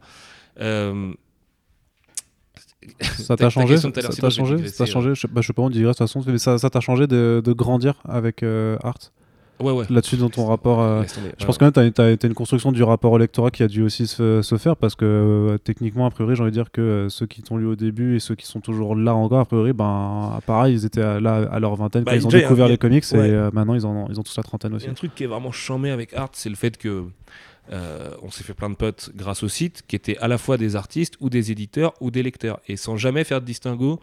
En fait, euh, enfin, la règle elle est aussi bête que moi tant que j'aime bien quelqu'un, j'aime bien quelqu'un quoi. Ouais. Et on a eu des lecteurs qui sont arrivés chez Art à je sais pas euh, 13 ans, tu vois, qui aujourd'hui sont en prépa ou ou, ou- ou sortent des sortent des thèses ou machin et tout et qu'on a accompagné et qu'on a enfin tu vois et c'est génial. Moi je sais que par exemple les podcasts avec Alain Damasio qu'on a fait aux Utopiales ont accompagné plein de gens. Euh, D'ailleurs, il y en a un qui arrive normalement le mois prochain, là, si on arrive à, à- à se voir sur Marseille. Et. Enfin, un ou deux ou, ou plus, mais j'en dis trop. Euh, euh, donc, ouais, ça m'a forcément changé. Et puis surtout, tu vois, euh, je voyais un, pote qui s'appelle Anthony, euh, qui est pareil, lecteur des sites, j'ai connu, connu par les sites et tout, qui lui est justement, typiquement, ce genre de mec qui n'a pas le temps d'aller lire justement un bouquin de Damasio ou d'aller lire de l'indé ou machin, et qui en fait, bah, quand on se voit, on parle Marvel Studios, on parle Star Wars, on parle machin. Alors évidemment, moi je lui nique un peu sa vie parce que, bah, je, tu vois, Toi, je vois les grosses ficelles et puis bah, je vois un peu l'autre côté aussi à force de, de côtoyer ces gens-là. Donc euh, je sais que c'est pas si rose et que des fois un fantasme et que les, et que les lecteurs sont peut-être meilleurs que, enfin tu vois les fantasmes des lecteurs sont souvent meilleurs que le résultat Oui, final. bah oui. Mais euh, du coup c'est cool parce que ça m'a vraiment donné un panel d'amis qui sont très différents dans leur rapport à la culture et tout. Et, j'essaye en fait, euh, même via iComics, tu vois, je sais que mon public sur Rick and Morty, c'est pas mon public sur The Few. C'est d'ailleurs pour ça que j'ai sorti les deux en même temps. Et pareil sur les Tortues, qui est vraiment là plus sur, euh, sur, le comics pur, tu vois. Et, et- pareil sur Scott Pilgrim, parce que c'est vraiment plus graphic novel, on a un public beaucoup plus féminin et tout ça, quoi. Et, euh, et je me rends compte en fait de la diversité énorme qu'il y a et que c'est un, c'est un- c'est un truc à, chérir vraiment, quoi. Donc, euh, tu sais, enfin, je suis entre l'ultra cynique et le, et, et- le, et, le bisounours, en fait, tu vois. Donc, euh, c'est ça que ça m'a apporté, Art. Parce que je suis cynique parce que je vois les ficelles, mais je suis bisounours parce que c'est quand même trop beau de voir des gens qui se battent pour la culture. Là, ce week-end, on était à Lyon. J'ai eu un couple euh, qui est venu de Paris parce qu'il pouvait pas être là mercredi, juste pour voir Brian et tout, parce que les mecs sont trop fans et ils avaient limite les larmes aux yeux quand ils m'ont remercié de l'avoir fait venir et tout. Moi, je- enfin, tu vois, je- je- j'envisage pas ces trucs-là avant de faire en fait. Euh, limite, ils sont sûrement plus contents que moi de voir Brian. Moi, c'est un copain, enfin, tu vois, machin.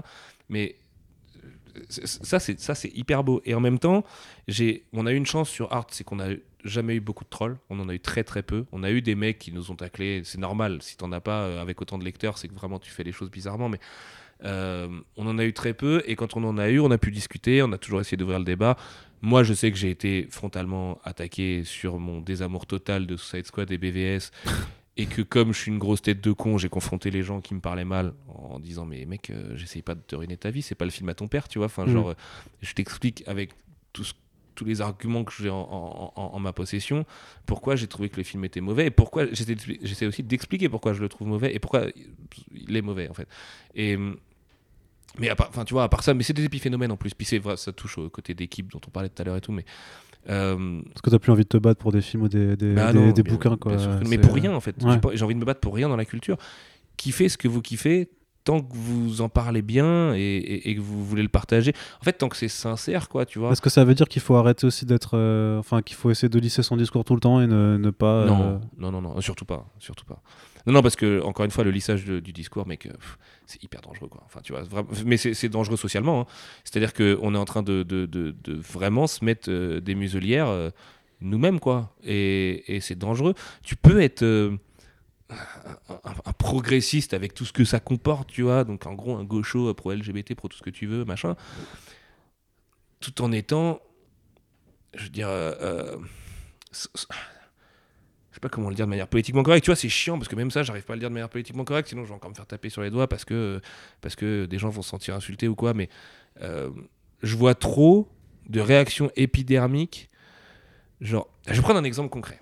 Allez. Je vais avoir un enfant au mois de novembre. Donc, je suis très touché par la question de la fausse couche et tout le bordel en ce moment. Tu vois, c'est con, mais c'est quand tu es face au bordel que tu te rends compte de ce que c'est et, et je me dis ah putain du coup en fait maintenant je comprends tous les futurs parents ou parents que j'ai autour de moi dans ce qu'ils me disaient et j'avais pas du tout les- les- le bagage pour comprendre comment ils vivaient la grossesse Tu vas avoir une vague de félicitations dans les commentaires du coup. ouais, ouais, ouais. Ouais, merci. Euh, le, le même jour que la sortie de Death Stranding. Si ça, c'est pas un signe que je vis dans ma propre simulation, tu vois. La- la- L'appelle juste pas Kojima. Et, euh, non, non, promis, promis. Euh, non, ma meuf me tuerait sinon. Euh, non, ce que, ce que je veux dire par là, c'est que.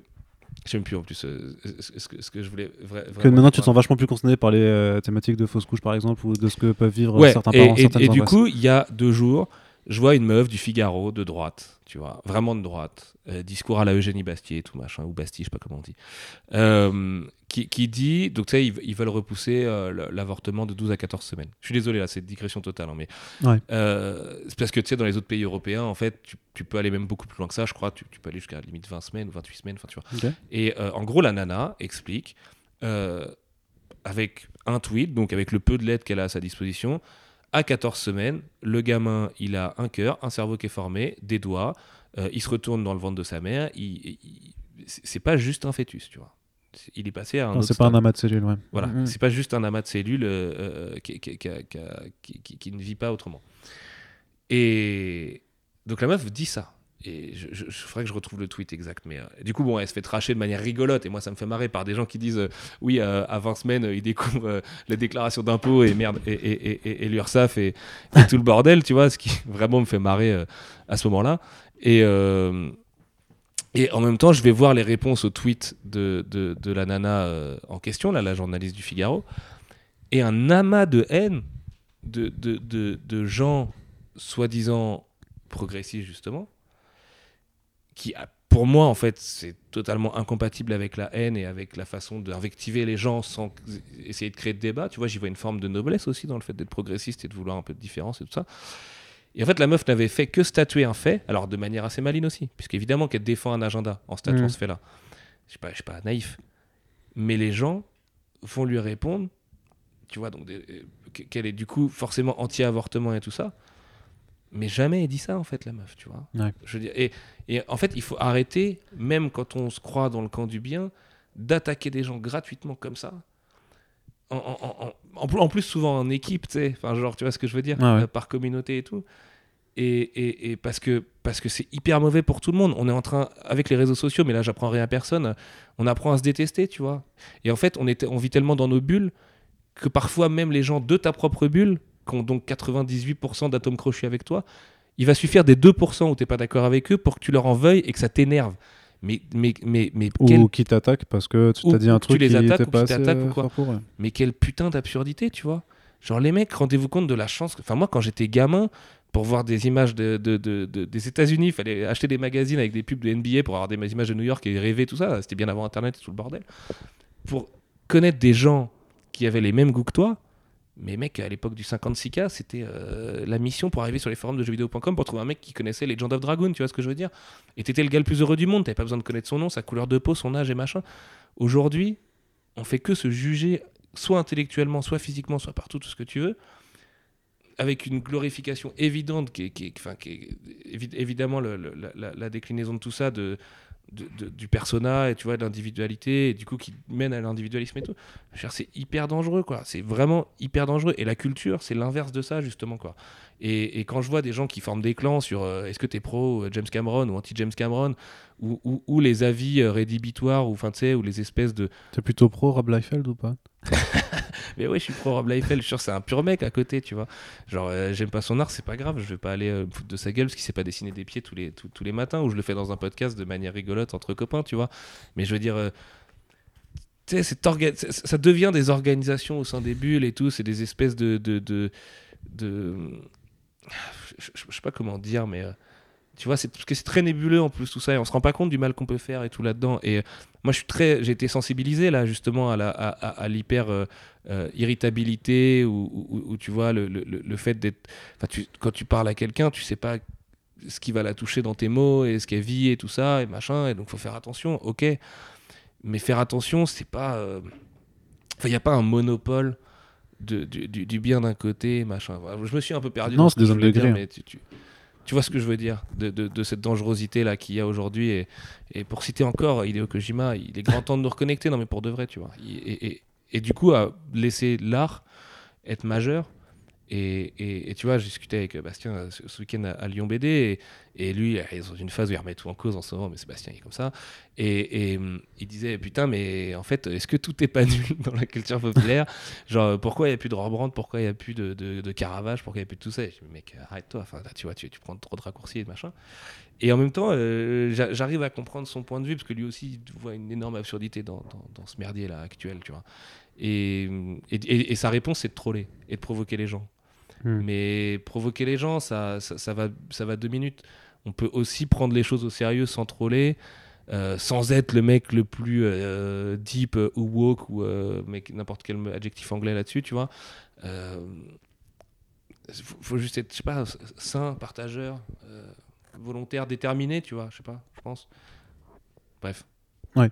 Je vais te poser une question encore. Qu'est-ce que tu vois du coup depuis que tu as, quitté euh, le, journalisme? Qu'est-ce que tu penses un peu de l'évolution de la, de la, façon dont euh, bah, la culture pop vit euh, sur le web notamment? Parce que c'est quand même pas, tu sais, enfin toi-même tu sais du coup, ça je ne te l'apprends pas que ça reste un, un domaine qui est, qui est difficile.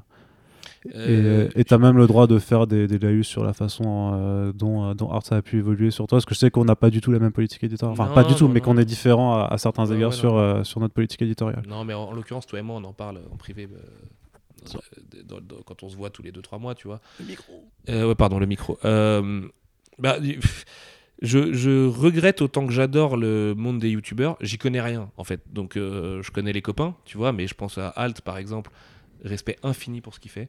Je pense que le mec est en train de créer un truc important pour les générations de jeunes qui, qui le regardent, parce qu'en fait il fait découvrir des artistes. Il, te happe à Giger et, et, et Clay Barker pour aller te parler ensuite de mecs beaucoup plus profonds. Euh, tu vois, c'est le tableau d'Arnold Böcklin, là, euh, euh, L'île des morts, sur lequel il a fait son, court métrage et tout, là, excellent, tu vois. Ça fait vraiment découvrir une autre forme d'imaginaire à plein de jeunes qui le découvrent. En plus, ses vidéos sont très travaillées, machin. Je pense aussi à Naleps, Lexi euh, qui fait un super travail historique et machin et tout.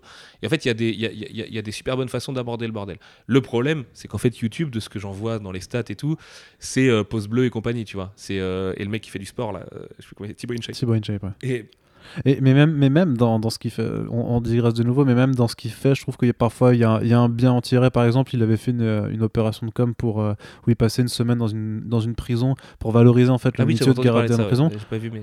alors, bon, alors effectivement, c'est complètement halluciné parce qu'il continue à rester dans son personnage, il fait des DM Madame la ministre et tu, tu pètes un cas, franchement. Mais je me dis, mais je me dis, en vrai, il y a des jeunes un peu machin qui découvrent le métier à la limite que ça intéresse vraiment, ça peut faire des gens. C'est pas lui euh, qui a fait un selfie avec un mec mort derrière lui, non? Euh, Ça, je sais. ça, j'aurais pas envie de savoir. mais là, tu as le côté idiocratie aussi qui rejoint très vite ces mecs-là. Enfin bref. parce que du coup, tu considères vraiment YouTube comme une nouvelle, enfin, comme le, nouveau média alors pour parler de, pop culture? De, de facto, ouais. ouais, parce que, en fait, les jeunes sont là-dessus. Donc, donc le site, c'est mort. Euh, si tu veux... Non, non, non, non, non, non. au contraire, non, non. Il faut défendre l'écrit. Attends, l'écrit. Euh, moi, je suis un, moi, je suis un, mec à l'ancienne là-dessus. Euh, je, trouve important qu'on écrive bien et tout. Je suis pas du tout d'accord avec les gens qui disent que les fautes d'orthographe c'est pas grave et tout. En fait, je pense que ça commence par là. C'est pas grave de faire des fautes d'orthographe. Ce qui est grave, c'est d'en faire volontairement, tu vois, et, et, et, et, du coup de paupériser volontairement, parce que en fait, par effet de, de, capillarité, si tout le monde le fait, tout le monde le fait, tu vois. Et donc, alors qu'à l'inverse, si tout le monde fait des efforts, tout le monde fait des efforts. Euh, et, tu le vois dans des pays comme le Japon et tout, je trouve qu'il qu a un côté nationaliste là-dessus qui est hyper intéressant. Mais euh, bref. Euh, non, l'écrit, c'est très important parce que tu dis des choses différentes tu poses des choses différentes. Il y a des choses que tu peux pas dire à l'oral que tu peux dire à l'écrit et vice versa. C'est vraiment deux formes d'expression très différentes. Hein. Euh, euh, tu peux être hyper deep justement à l'écrit euh, tout en étant un gros déconneur à l'oral et tout. Enfin, tu vois, je vois vraiment. même, enfin, toi, tu le sais, comme t'écris, tu, tu peux mettre deux facettes de ta personnalité totalement différentes dans l'un et l'autre. et troisième encore si tu montes ta gueule sur YouTube ou quoi. après euh, j'espère que ça plaît encore aux jeunes, j'en sais rien, tu vois. J'espère que les, les, ados d'aujourd'hui, viennent lire des critiques. Euh, j'imagine qu'ils regardent plus de vidéos YouTube et qu'ils écoutent plus de podcasts, de facto, mais tu vois, je suis aussi rassuré quand, quand, je vois des interviews de rappeurs, moi j'écoute beaucoup de hip-hop français et tout ça, vraiment de, tout type de hip-hop français. Euh, quand je vois les nombres de vues de, des émissions de Mehdi Maizi ou d'Irim et tout, je suis hyper content, tu vois. Vraiment, je me dis putain c'est charmé parce que quand ils vont parler enfin puis je trouve qu'ils font ils ont un regard sain sur le truc. Là hier soir je m'étais une interview de Columbine par exemple et je trouve que c'est cool la façon qu'ils ont de, les accueillir et de pas les faire passer pour des mecs du rap de Yankee ou des, des provinciaux et tout. Euh, enfin tu vois euh, euh, il y a quelque chose de vertueux là-dedans. Et en fait comme ces mecs là peuvent parler avec euh, une vraie tribune et des endroits. Ils peuvent du coup parler aux gens qui ont à peu près leur âge ou un peu plus jeunes et tu vois véhiculer des trucs. Ce que je regrette plus, c'est que euh, dans le culturel, culturel, pop culturel, moi je vois que les seuls trucs que je vois marcher c'est des top 10 et des machins tu vois. Et ça ça ça ça me fait chier parce que déjà faire des classements c'est de la merde. Je dirais pas de classement à avoir dans l'art les mecs ça, ça ne sert à rien. À la limite le classement de fin d'année ça peut être bien si tu veux faire euh, euh, si tu veux travailler ta mémoire et, te souvenir de ce que tu as vu dans une année pourquoi pas mais limite fais-le pour toi-même tu vois. Et euh, et je, trou- je- je trouve peu de formats vraiment de fond qui, qui, qui vont, qui vont amener une réflexion au point de la développer et de laisser des questions dans la tête des lecteurs en leur apportant, enfin des spectateurs pardon, en leur apportant quelques réponses. Ça, je le vois pas beaucoup. Mais c'est peut-être parce que je connais pas bien le format et que voilà. Alors qu'à l'écrit, il y a plus ça. Maintenant, l'écrit, vous par exemple chez Art, et je suis bien placé pour le savoir, vous êtes aussi condamné à traiter toutes les news. Et les news, c'est vraiment une partie entière du travail. Euh, c'est pas la plus intéressante parce que c'est soit de la traduction, soit des mini scoops qu'il faut traiter comme des scoops, donc en faire un peu trop, tu sais, pour que ça puisse attirer machin. Euh, je, je- En fait, euh, le truc, c'est qu'il n'y a plus beaucoup de, aussi de sites à l'écrit, quoi. En fait, tout bêtement. Là, je suis en train de réfléchir un peu à d'autres gens et tout, mais euh, quand je vois comment la Canard PC, ils ont lutté, euh, Gamecult, ça a l'air à peu près d'aller pour eux, mais ça a été chaud. Euh, Gameblog, j'en sais rien, je connais pas la nouvelle équipe du tout, mais euh, euh, tu vois, là déjà, je parle de jeux vidéo, donc des trucs de la plus grosse industrie mondiale et tout. Dans le ciné, il y en a encore un peu, mais même, il reste que des premières et des, et des boules or, quoi. Euh, dans la BD, par exemple, euh, ouais, il va y avoir Acte BD et tout, mais ils sont plus sur la BD à papa, le gros nez et tout, ce qui est très bien, il en faut, hein, il y a plein de lecteurs encore là-dessus, mais euh, non, l'évolution du truc, j'en sais rien, j'ai dû, ouais, je sais pas. Pas- tu passes pas assez de temps à suivre non plus tout ce qui est Non, blog plus, ou ouais. site Ouais. moins amateur, enfin moins, avec, moins avec, avec le professionnel. boulot, avec bien comics sûr. et les autres projets et tout, c'est pas évident. J'ai toujours Twitter est un outil formidable pour ça parce que comme c'est encore à peu près chronologique dans leur timeline, je vois passer le long de la journée les Ouais. news. Donc quand j'ai un truc qui m'accroche un peu l'œil, je vais lire, tu vois, vite fait. Mais, euh, mais sinon, non, j'avoue que j'ai plus trop, trop le temps de lire. Je lis même pas, tu vois, les critiques sur euh, les, les bouquins que je sors ou quoi. Donc, euh, parce que bah, pas le temps, en fait, tout bêtement. Mais, euh, mais j'espère que ça disparaît pas, en tout cas. Enfin, tu vois. Mais après, toi, tu fais des stats bien meilleurs que ce que nous on faisait à l'époque. Donc, j'ai tendance à croire que ça disparaît pas du tout. Tu vois. Alors, certes, t'as ramené tous les mecs fans de DC qui nous détestaient. mais- et bravo pour ça, parce qu'il fallait les convaincre. Mais euh, bon, en même temps, tu viens d'ici Planète. Les mecs se doutaient que t'étais pas trop. euh, Ouais, il y en a, il y y en a qui n'ont pas voulu suivre. Ouais, c'est vrai. Euh, non, mais euh,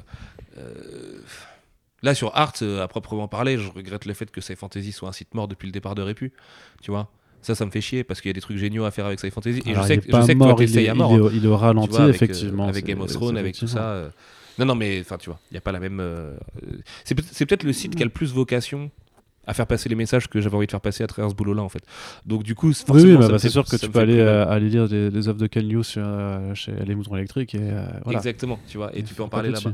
Alors Hmm. que, évidemment, sur Comics Blog, tu vas rester quand même un peu accroché à Iron Bah, ça Man oui, bah, ça dépend après, parce que tu peux, tu peux avoir un auteur comme Talking qui te sort un Mister Miracle et ça te permet de faire des papiers sur la dépression et le stress euh, familial dans le super-héros, tu vois. Je pense qu'il y a quand Ouais. même toujours des, des œuvres qui se font. Mais, mais, mais pareil, hein, je veux dire, de toute façon, c'est aussi une question de, de temps en général, c'est aussi de pouvoir essayer de tout lire, d'aller chercher, parce que même dans la production indé, moi, ce que je suis persuadé, c'est que tu as aussi plein de merde dans l'in- dans l'index, c'est pas parce que c'est de l'index que c'est bien. Il y en a énormément. Et Et, donc, puis il y a plein de problèmes euh, industriels aussi dans l'indé, tu vois. Réels, quoi.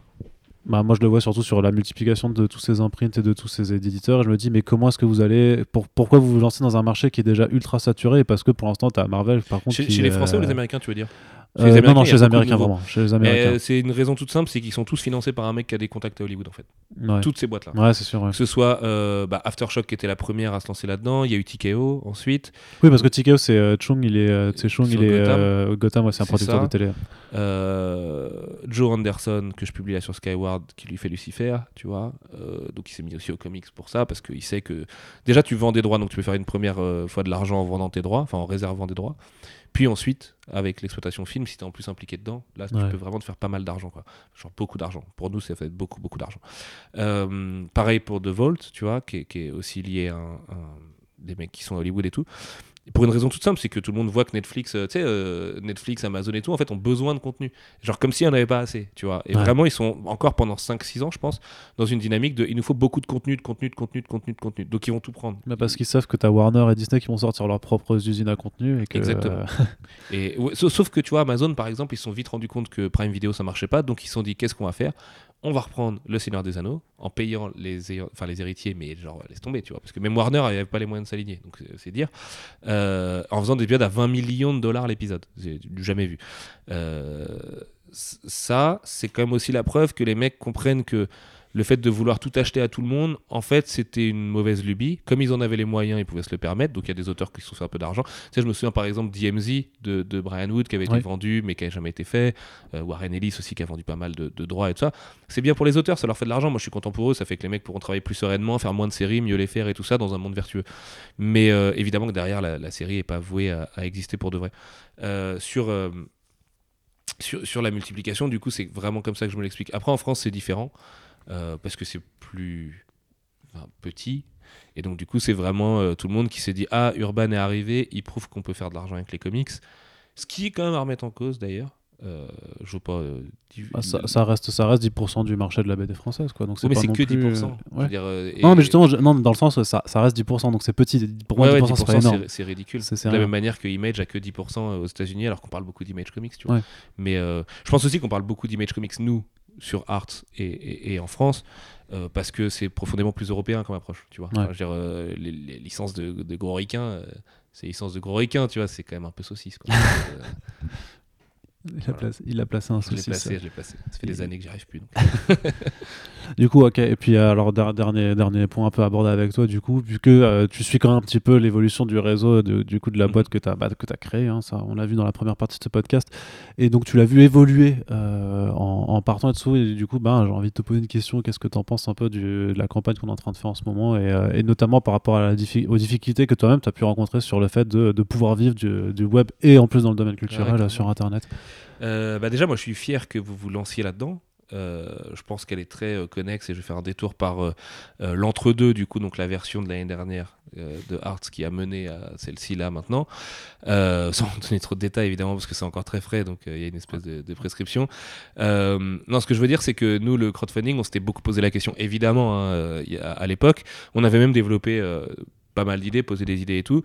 Et on avait d'abord fait le premium, euh, du coup, avant ça, qui a été un échec. Du coup, parce que éditorialement, on n'arrivait pas à, Mais je remercie, mais hyper chaleureusement, tous les gens qui ont participé quand même. Et je sais que pour beaucoup, c'était vraiment pour nous aider à vivre et à sauver la boîte, plutôt que pour avoir effectivement du contenu premium réservé au premium. Il y en a eu un hein, quand même, hein. mais il y en a eu trop peu. Euh, on n'a pas pu assurer en étant à 3 avec tous les problèmes, moi qui me retrouvais à faire de la gestion plus que de l'édito et tout, donc les gars qui étaient à K2 sur les sites et ainsi de suite, avec la fatigue en plus qui se rajoutait les uns sur les autres, Alfro qui a voulu quitter la boîte parce que, pas pareil, au bout du rouleau, remplacé par Répu, pareil pour Alex, avec euh, après remplacé par euh, Straffer et tout ça, qui était en plus commercial. En plus, en bref, c'était un peu un, merdier. Donc on n'avait jamais osé passer le pas vraiment du crowdfunding. Euh, aussi en se disant que c'est un peu un one shot le crowdfunding, tu peux pas le faire, euh, tu vois, tous les tous les quatre matins quoi. Euh, moi la campagne je suis ultra pour parce que je sais quels sont vos besoins et je sais que la boîte aujourd'hui va mieux parce que les stats sont meilleurs et que vous bossez vachement mieux le côté commercial que mon époque, donc c'est bien mais qu'elle elle, tourne pas encore euh, suffisamment pour être pérenne euh, toute seule et elle pourrait pas être euh, vraiment séparée de tout le reste et tourner tranquillement. Donc il y a besoin de, de, ça. Il y a un besoin d'un coup de peinture sur les sites et, et, ça, je vous le dis depuis le moment où je vous avais laissé la main du coup dans la fameuse le fameux entre deux où il y avait donc quand tu es arrivé avec Lise, que Corentin est arrivé voilà dans la dans la rédac nantaise où il y avait encore Straffer, JB, Et, et, ainsi de suite qu'on a eu les yeux trop plus gros que le ventre à ce moment-là, que ce soit les investisseurs ou l'équipe, et que en fait ce modèle-là pouvait pas fonctionner, il y avait trop d'employés, il y avait trop de choses et machin, euh, que du coup le, fait d'en venir à un crowdfunding aujourd'hui en dit long aussi, parce qu'on a, vous avez quand même bien réduit la voilure du coup des employés et tout ça euh, depuis quoi, parce que vous deviez être deux fois plus qu'aujourd'hui, si je dis pas de conneries, mhm. quelque chose comme ça. J'ai pas le nombre exact en tête, mais ça doit être quelque chose comme ça. Et euh, que j'espère que ça va déjà, donc évidemment le palier de 15 000 se faire, euh, parce qu'au départ, c'était aussi pour ça euh, que je t'avais dit, moi, je, suis chaud pour faire un podcast pour parler du LUL et tout, et que ça s'est transformé en, la discussion qu'on a aujourd'hui. Euh, j'espère même que ça fera plus que ça, parce que bah, j'ai parlé de chiffres un peu tout à l'heure, mais vous vous rendez compte 15 000 balles, on va pas forcément super loin non plus. c'est pour ça que c'est un premier palier, hein, qu'il y en a trois autres après. Tout à fait, ouais, et qu'avec 15 000, vous pourrez pas mettre en place tous les trucs que vous avez envie de mettre en place. Et moi, j'adore votre idée du parcours personnalisé et tout ça, par exemple, mais ça demande autre chose que 15 000 balles. Donc j'espère que ça, ça, ça, pourra se faire. Et ça se fait pas demain, bah, ça se fera euh, sous un an, deux ans, j'en sais rien. Euh, je trouve qu'elle a été super bien menée. Je suis hyper fier de, de- de- des artistes que vous avez ramenés parce qu'en plus, c'est des artistes qui ressemblent beaucoup à la première époque de, de, de enfin que ce soit Run ou Olivier ou Paul ou, ou, ou- euh, euh, euh, qui a d'autres. euh, On a Mahmoud Asrar, on a Mahmoud Asrar aussi, ouais, super cool. Mahmoud Asrar, tu vois, en plus ça fait un international, mais il est trop fort. Aujourd'hui, Mm. il fait, enfin voilà, c'est un Il fait Conan, ouais. euh. Ouais, alors moi je suis pas fan de la série Conan, mais c'est quand même un des meilleurs dessinateurs de Marvel, quoi. Non, c'est chouette. Vous êtes bien euh, défoncé sur la, façon de la créer et tout. Euh, moi, Jérôme, qui est du coup euh, le directeur que vous présentez en vidéo et dans les podcasts récents, c'est un mec que je connais bien, du coup, pour le côtoyer chez Brajlon. Je pense qu'il fait du bien. Je pense que c'est un rôle qu'on aurait dû avoir, nous, il y a des années, d'un mec qui est vraiment consacré qu'aux chiffres et à la gestion et qui permet à l'équipe de faire son boulot de journaliste et de, prescripteur, quoi, vraiment culturel, quoi. Donc, non, j'aime beaucoup votre, orga- votre- votre- l'organisation actuelle de Ars. J'espère vraiment que la campagne va, ça, ça va le faire. Et puis que ça vous permettra, vous parlez de l'embauche sur ces fantaisies aussi, tu vois. Euh, voilà, coup de polish, une embauche et tout. euh, il faut ça en fait. En, en plus, c'est con, mais c'est quand même. euh, c'est compétitif d'avoir un site d'actu sur le net. Tu peux pas te contenter de le créer et puis d'attendre et dix ans après d'être euh, au même endroit avec les mêmes gens et tout ça. Non, non, c'est pas possible. Non, mais c'est pour Et, ça qu'on disait vraiment que plus que de. Enfin, c'est vraiment. c'est- On veut booster, quoi. C'est donner un coup d'accélérateur sur la machine parce qu'il est. Bah, il est temps de, de passer la, la troisième, on va dire. euh, Ouais, je à pense fait. que la seconde a déjà été passée, quoi. Mais c'est de dire, effectivement, on a réussi en être là, notamment par rapport à nos stats, et avoir quand même, on commence à avoir quand même une certaine place assise maintenant sur. Ouais. Quand on parle pop culture en France, je pense que tu as quand même maintenant le, le réseau ça a réussi à se faire un nom. Alors moi j'ai adoré ce week-end en dédicace ces gens qui me disent ouais j'ai appris sur 9e art que c'était Brian qui est machin. Des gens qui ne savent pas du tout que Ouais. 9e art tu vois le, co- le contact ni avec moi ni avec Brian ni avec Art ni avec tout ça. Donc c'est cool tu vois de, de- de- de le voir dans la bouche des gens et tout c'est chouette. Et effectivement euh, c'est précieux. Enfin j'ai toujours été convaincu que ces sites sont précieux tu vois. Autant euh, euh, je considère depuis fin 2016 quand je suis parti je considère plus du tout que c'est mon bébé ou quoi et c'est vraiment le bébé de l'équipe qui l'a récupéré. Autant je suis fier de voir le truc continuer et je serai fier quand euh, tu laisseras la main et quand Lise laissera la main et le jour où il y aura une troisième génération, tu vois, ou quatrième, j'en sais rien comment on peut Mhm. l'appeler, euh, comme sur Gamecult, ils en sont à la 3 ou 4 génération aujourd'hui, ou, ou pareil sur Gameblog, et pareil partout en fait. Donc, euh, et, mais que ça reste avec les mêmes valeurs, euh, euh, alors pas euh, punk ou gaucho, machin ou quoi, mais en tout cas pas de, pas jamais devoir céder, tu vois, au public rédactionnel, jamais devoir céder au putaclic, à tout ça, parce que moi je suis persuadé que les sites ne sont pas putaclic. Alors il y a des gens qui vont dire, mais si, c'est putaclic, machin. Je suis persuadé que ça ne l'est pas, tu vois. Quand tu donnes une date de sortie dès ton titre, est-ce que c'est putaclic? Bah non, parce qu'en fait, euh, tu sais très bien que le mec il va pas cliquer sur l'article, tu vois. De la même manière que Lise a fait un méga buzz avec la semaine saison 2, elle aurait pu faire un buzz bien plus gros en Mm. disant euh, Bastien Yves nous parle de la semaine saison 2, tu vois, et, euh, et elle l'a pas fait comme ça, et du coup les gens peuvent se contenter du titre, etc. Mais là ça devient technique, et je pense qu'il Ouais, faut, et puis euh, le, le putaclic, on, a- on l'a dit, on l'abordera dans, dans un prochain numéro de The Pulse, vraiment pour bien, bien cerner tout ce que ça inclut. hein. Mhm. Ouais, parce que pour le coup, c'est de la saloperie, le putaclic. Et Ouais. on se fait tout savoir. hein. Enfin, je veux dire, on est tous consommateurs d'actu. euh, on se fait tout savoir par du putaclic. Et, euh, et, et on est tous dégoûtés. Et on recommence. Moi, je vois des gens, je vais pas le citer, mais Jérémy Briam, qui se plaint sur des, sur des pages type fan actu, je sais pas quoi, ouais, vois, des ça, trucs que je connais pas. Ah, Quel enfer. Tu vois, où il dit Mais bande de bâtards, euh, vous avez spoilé, vous faites du putaclic. Et j'ai envie de leur dire Jérémy, ne perds pas ni ton temps, ni ton énergie à leur dire Enlève ton like, ne clique plus sur ce putain de site. Et si vous faites tout ça, eh ben le site il fera plus ça en fait. Et, Ouais. et pas il disparaîtra, je leur souhaite évidemment pas disparaître, mais il travaillera mieux. Et il vous prendra pas pour des bœufs, tu vois. Et encore une fois, c'est tu choisis ce que tu veux être dans, dans, dans, dans, cette grande machine de la pop culture, quoi. Et euh, moi je suis très content que Arts fasse découvrir des œuvres à des gens. Je pense que c'est ce qu'il y a de plus important, tu vois. Et euh, enfin, par exemple, euh, en indé, je trouve que c'est cool. Alors après, moi évidemment, c'est pas ma, pas ma ligne édito. Il y a des trucs que je ferai, que, que vous faites que je ferai pas. Vous faites des trucs que je, enfin, ça va dans tous les sens comme ça. 9e art, j'ai une autre vision de la chose, c'est une autre vision de la chose, mais, mais je suis quand même fier du boulot que vous abattez parce que je sais à quel point c'est chaud sa mère et que vous n'êtes pas plus que nous à l'époque et que vous arrivez à abattre le boulot. Donc, euh, et puis à faire des stats euh, monstrueusement plus, plus, plus épaisses, quoi. Et puis, euh, on, on s'en rend pas compte parce que nous, on est super privilégiés dans ces métiers-là, tu vois. Mais c'est On n'est même- pas énormément. Et j'ai envie de dire quand même que moi, ce que je trouve toujours par rapport à Ars en en, en parlant, c'est qu'une boîte de cette taille-là, avec cette, cette indépendance, on va dire, tu vois, et qui arrive à, à faire vivre euh, un, un- un petit panel de salariés, est-ce qu'il y en a une autre vraiment tu vois? Et c'est sans, et c'est sans vouloir se jeter des fleurs, tu vois, au truc, mais vraiment. Est-ce qu'on n'est pas en face d'une exception culturelle en France ré- réellement? Mais c'est et, et, euh, si vous connaissez d'autres structures euh, qui sont salariées avec autant de monde et avec Celles qui sont comparables, elles sont plus grosses que en Ouais. Et souvent, elles ont d'autres investisseurs, d'autres niveaux d'investisseurs, tu vois. Et enfin, je veux dire, des gens en fait qui, eux-mêmes sont blindés. Mm. Et euh, notamment, tu vois, je pense à Xavier Niel qui, qui finance pas mal de petites rédacs et de trucs un peu euh, machin. Il y en a dans le papier aussi, parce qu'en fait, le- le- le- le- il y a une telle euh, démocratisation du, du- du savoir de l'information. C'est avec cette stat qui dit qu'il y a aujourd'hui, en 24 heures, 3, 3 millions de fois plus d'informations qu'il y a 100 ans. Euh, du coup, il y a une forme d'élitisme de l'information qui, par exemple, va aller vers le papier et les, les, le- les bouquins à 15 balles et tout, tu vois. Euh, et Carbone, par exemple, tu vois. Vachement Carbone, c'est une petite équipe. C'est génial ce qu'ils font. Mm. Enfin, moi, j'ai un respect infini pour ce qu'ils font. Ouais. C'est vraiment du fond. C'est vraiment. Atom aussi, un manga, par exemple. Si on doit vraiment comparer sur des mecs qui font les mêmes choses que nous, parce qu'en plus, Carbone est, est très lié comics et tu vois, ils ont beaucoup de trucs avec Urban, Moore, Morrison et, Ouais. et, et Warren Ellis et, et tout le bordel. Mais c'est du coup tourné vers du 25-35, voire même un peu plus large, qu'a les moyens d'aller de, de- de savoir que ça existe déjà et d'aller se payer son magazine à 10 balles. Ouais, Des gens qui ont l'ambition de faire gratos force, sur Internet, il ouais. y en a pas. Je crois pas. Ouais, Parce que tous les modèles comparables, ils sont devenus payants. En fait, Ouais. tu vois, ils sont devenus full payants. Avec, enfin, t'as les 5 premières lignes gratos là, le, fa- le fameux attrape euh, machin. Mais euh, des modèles qui restent gratuits et qui veulent le rester, et c'est quand même. En 2010, c'était pas une exception hein, d'être tout gratuit. Et on se demandait tous comment on va faire. Et bah, tous les Ah, autres. parce qu'on croyait que la- les gens croyaient que la pub allait financer tout, mais en fait, Ouais. ça, ça, c'est très. Mais euh, la pub, c'est jamais que la plus grosse bulle spéculative de l'histoire du capitalisme. hein. Enfin, faut Mm. s'en rendre compte, quoi. C'est quand même. euh, Alors, en plus, c'est un, un- un pouvoir d'oppression énorme, puisqu'en fait, le mec qui paye sa pub peut choisir de plus la payer, pas pour X ou Y raison Ouais, pas de- hyper arbitraire, tu vois. Euh, donc, le fameux blacklist, tu vois, dans, dans- dans- dans- la presse, quoi. Euh, c'est pas un, mode, un business model viable la pub. Il faut trouver autre chose que ça. Et ça, euh, enfin voilà, moi je suis pas à la place de Jérôme, je sais pas les business models, j'ai du mal à remonter. Mais euh, et, et on a toujours refusé avec Art, des gens nous l'ont demandé, mais de faire des t-shirts, des briquets et des strings à l'effigie de la boîte, tu vois. euh, parce Alors que pour les strings.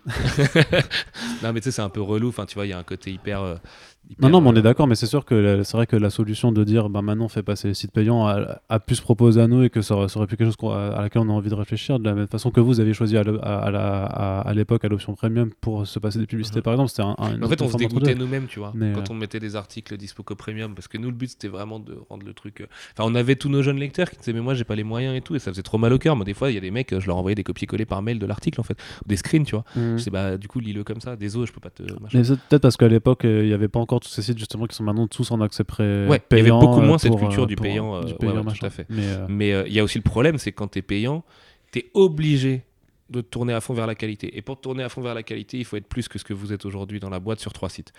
Et il te faudrait, toi, trois mecs, toi être vraiment rédac chef. Donc, c'est-à-dire écrire peu et faire surtout de la relecture et tu vois Ouais. du, du- du- du- le- secrétariat ouais. plus plus de rédaction quoi. Et pareil sur Safe Fantasy et pareil sur 9e art. Et avant que vous soyez 10 employés, on a essayé, on a eu des problèmes. Euh, tu vois, il y a, il y a quand même euh, beaucoup d'eau qui va couler sous les ponts et tout, à moins que ce crowdfunding, que ce podcast bah ouais, déclenche faites, les passions faites passer le mettiez, million. euh, hein. ouais, ouais, et que vous mettiez euh, 100 000 balles là demain dans le truc, quoi. Mais, euh, mais non, mais par contre, il y en a besoin, ça c'est clair et net. Qu'il y en- Il y en a besoin. Parce que sinon bah les sites vont vieillir et puis bah au bout d'un moment ça va croutonner un peu. Et puis si ça croutonne ça va démotiver tout le monde ça démotive sera moins quali. Et ainsi de suite. C'est un cercle qu'on choisit d'être vicieux ou vertueux quoi. Et euh, moi je trouve ça cool par contre que ça passe directement par les lecteurs. C'est mortel. Ça connecte directement les gens et j'ai pas pu venir pour l'instant et je suis deg parce qu'à chaque fois j'avais un truc ailleurs mais euh, c'est très très bien je trouve ce que tu fais de faire des soirées art euh, pour connecter avec les lecteurs j'espère que ça pourra vite évoluer euh, dans des trucs avec un peu masterclass en faisant venir Ouais, des artistes bah, c'est ce qu'on des- ce veut faire aussi. On veut, on veut développer plus de, de la présence, où, mais plutôt que de se faire inviter, où on, crée nos events et on Ouais, fait nos, nos, tout à nos fait, séances, ouais. quoi, tu vois. Et puis surtout parce que par le biais d'un invité, en fait, tu peux défendre aussi ta ligne édito, tu vois, prendre Mhm. des gens qui te ressemblent. Euh, je pense à, à, tu sais, Franck Lepage, qui est un super euh, humoriste slash conférencier, qui est euh, spécialiste du langage et, et- et rhétorique, tout ça, et, et où le mec, en fait, avant, faisait ça de manière très sérieuse, et ça intéressait personne, et il l'a tourné en spectacle et lui-même il dit en fait quand j'en parlais comme un chercheur personne m'écoutait mais maintenant que c'est un spectacle c'est trop bien les gens m'écoutent et comprennent mon message et tout et euh, des gens comme ça peuvent avoir vocation à être liés à Arts tu vois derrière puisque on, on s'arrête pas que euh, à traiter euh, euh, est-ce que Swamp Thing épisode 1 c'était bien ou est-ce que est-ce que Worlds of Tomorrow je sais pas quoi c'est le crossover de l'année mais tu vois on s'en branle en, en réalité il y a- c'est- c'est c'est vachement plus que ça quoi et, et surtout avec 9e art et Sci Fantasy qui viennent apporter à mon avis un degré plus intello, tu vois, je vais pas dire intellectuel, mais un peu plus intello au bordel, c'est de, de, de, de juste les licences, les grosses licences de comics, Star Wars, Marvel, machin quoi. T'as vraiment un problème avec les licences. hein. Non, euh, j'ai pas un problème avec les licences, c'est juste que je trouve qu'on va pas dans le bon sens, c'est tout quoi. Et qu'elles vont pas dans le bon sens et qu'elles le font avec un pouvoir énorme sur les gens et un pouvoir d'influence qui est limite dangereux et euh, et que si tu rajoutes ça avec notre comportement sur les sociaux dont on a parlé tout à l'heure, non, on va clairement pas dans le bon sens. Je suis désolé de le dire. euh, tu vois, je, je parle même pas d'écologie parce que là c'est encore pire, mais le- le- le- c'est à nous de nous réveiller en fait. Chaque, chaque auditeur de ce podcast, chaque lecteur, mais en- en- encore une fois, on prêche des convaincus là aujourd'hui. Les gens qui écoutent, ils Ouais. savent tout ça, tu vois. Mais euh, et ça veut pas dire dire aux gens euh, vous êtes des merdes parce que vous aimez, euh, je sais pas, euh, tu vois, Maître Gims ou j'en sais rien pour prendre un exemple ultra mainstream, tu vois. Euh, c'est pas du tout ça le, le- le- truc. Au contraire, tu fais ce que tu veux. Et on a tous, euh, on est, on est tous fans d'un truc mainstream à un degré, euh, euh, à un moment donné. Moi, je connais rien au basket, du coup, j'aime bien Golden State Warriors, tu vois, parce que quand je les vois jouer, je trouve qu'ils jouent bien, tu vois. Et, et sûrement que c'est pas du tout un avis euh, euh, très recherché euh, sur, sur, sur la question. Et on a, on a tout ça sur des degrés d'intérêt, machin, mais euh, il y a un devoir de se demander pourquoi on consomme ci, pourquoi on consomme ça, et pourquoi ça plutôt que ça. Et surtout de savoir, d'essayer en tout cas de se renseigner sur la différence que ça fait de donner de l'argent à tel ou tel truc. Tu donnes ton argent à la Volt, il n'est pas utilisé de la même manière que si tu donnes ton argent à Gaumont Pâté, tu vois. Et euh, alors évidemment, il y en a un, c'est du cinéma, l'autre c'est un bouquin, vous allez me dire, mais non, mais à la fin, un euro, c'est un euro. Ouais. Et, et- et- tu donnes ton argent à Combini, c'est pas la même chose que si tu le donnes à Arts. Exactement. Même Si tu si veux. je trouve qu'on est beaucoup trop dur avec Combini et je me surprends moi-même à dire ça. Non, mais je trouve Combini, mais je peux dire Melty ou Fanactu dans ce cas, tu Eh vois. bah, euh, carrément, ouais. Je comprends vachement mieux le truc, ouais. Voilà. Ouais, si tu compares à Melty, grave. J'ai rien contre eux, on s'est rencontrés il y a pas très longtemps et leurs équipes sont très gentilles, ce qui est toujours le paradoxe dans ces trucs-là. Ouais, mais ils font d'un contenu, un contenu de merde. Par contre, voilà, sur l'aspect contenu, c'est pour moi tout ce qui ne devrait pas être fait. Et parce qu'en plus, Et j'ai l'impression que ça abrutit les gens, en fait. Ouais. Tu vois, et, euh, et surtout, ça les formalise. Euh, ça, crée ces fameuses teams Marvel versus DC Mm. ou euh, Star Wars versus euh, je sais pas quoi ou machin ou, ou enfin, Star Wars épisode 8 pour ou contre tu vois mais c'est pas pour ou contre mais qu'on peut parler du film aussi à un moment donné de la gestion de la licence et machin tu vois genre euh, ce serait vachement plus intéressant et de la même manière que les œuvres ne soient pas que des cases cochées sur un calendrier. Ça, c'est un truc qui me casse les couilles. Autant j'adore l'aspect Beyoncé, comme je te dis, release ce soir, je vous fais un nouvel album, ou demain je sors un Battle Royale. Autant le fait que Avengers Endgame n'ait que une semaine de vie parce que Game of Thrones se termine trois jours après, mais je trouve ça super glauque parce qu'en fait, on vit tous au rythme imposé par des, par des producteurs cyniques qui n'ont rien à branler ni de la qualité finale ni de notre avis, juste parce qu'ils savent qu'il faut occuper l'espace euh, temporel, littéralement, de telle manière, avec tel budget et tout ça. Et euh, tu vois, Disney, là, ils ont acheté Noël pour les, pour les 20 ans à venir. J'ai les mecs, ils ont Avatar euh, 4, 5, 6, machin, plus tous les Star Wars, plus des Marvel Studios qui vont évidemment pas s'arrêter, plus... Ah, pff, Waouh Et les mecs, euh, moi je veux pas vivre dans un monde... J'adore Disney, hein, et je pense que Bob Iger c'est quelqu'un de très bien, sincèrement, je le pense. Kevin Feige, j'ai eu la chance de le rencontrer plusieurs fois, je pense aussi que c'est quelqu'un de très bien. Mais en revanche, le monopole, c'est putain de dangereux. Hmm. C'est comme ça, de manière absolue. Aujourd'hui, Google, c'est peut-être dirigé par des gens très bien, mais qui vous dit que dans trois générations, quand les mecs seront littéralement les maîtres du monde, il y aura pas un putain de taré à la tête du truc. Tu vois, rien ne peut vous garantir ça. Donc, attention au monopole. Essayons de ne pas mettre tous nos œufs dans le même panier. Et dans la culture, ça passe par, euh, euh, tu vois, l'hyper spécialisation aussi. Moi, les gens ils me disent, mais pourquoi t'es fan et de romans, et de jeux vidéo, et de musique, et de, et, et- et de comics Bah, et de aimer, manga. ouais. Et, et en fait, j'aime bien l'art, tu vois, c'est Bah tout. ouais. Genre, euh, tout ça, c'est des expressions artistiques. Après, elles ont toutes des, des- des biais et, il faut tout apprendre de com- comment ça fonctionne et tout. Mais tu vois, enfin, c'est c'est- Il n'y heureusement. a pas de choix à faire où tu peux aimer qu'une seule forme d'art. Et, et le choix, on le fait beaucoup quand on est jeune. Moi, le premier, tu vois. Euh, J'étais là, genre, ah, je suis un gamer, tu vois. Bah, les couilles d'être un gamer. Tout le monde est gamer en plus. Enfin, ça n'a aucun sens. Mais je pense que tu le comprends plus tard aussi dans la vie, ce truc-là. Mais, euh, et c'est ce qu'avec Arts, on essaie peut-être d'accélérer, je sais pas. Tu vois. Mais, euh, mais En tout cas, de promouvoir. de, de promouvoir, ouais, de tout pas à enfermer les œuvres et les gens dans des cases et de pas se limiter surtout en fait de pas ouais c'est ça de pas se Bah ouais, limiter d'aller que- découvrir les choses bon après forcément tu as envie d'aiguiller pour dire euh, un peu euh, en, avant-poste que de dire bon attention par contre il y a quand même ça ça a l'air un peu bof Bien Bon, sûr, ouais. il y, a- il y a plutôt ça qui a l'air cool après ça ça, ça te Ah dit bah, pas allez- ça veut pas allez dire voir ah, Parasite, allez pas voir le Ouais. Roi Lion, tu vois. Enfin, non, c'est Aladdin là en ce moment, euh, tu vois. bah, les Euh, deux allez pas les voir allez pas voir les deux allez voir Parasite euh.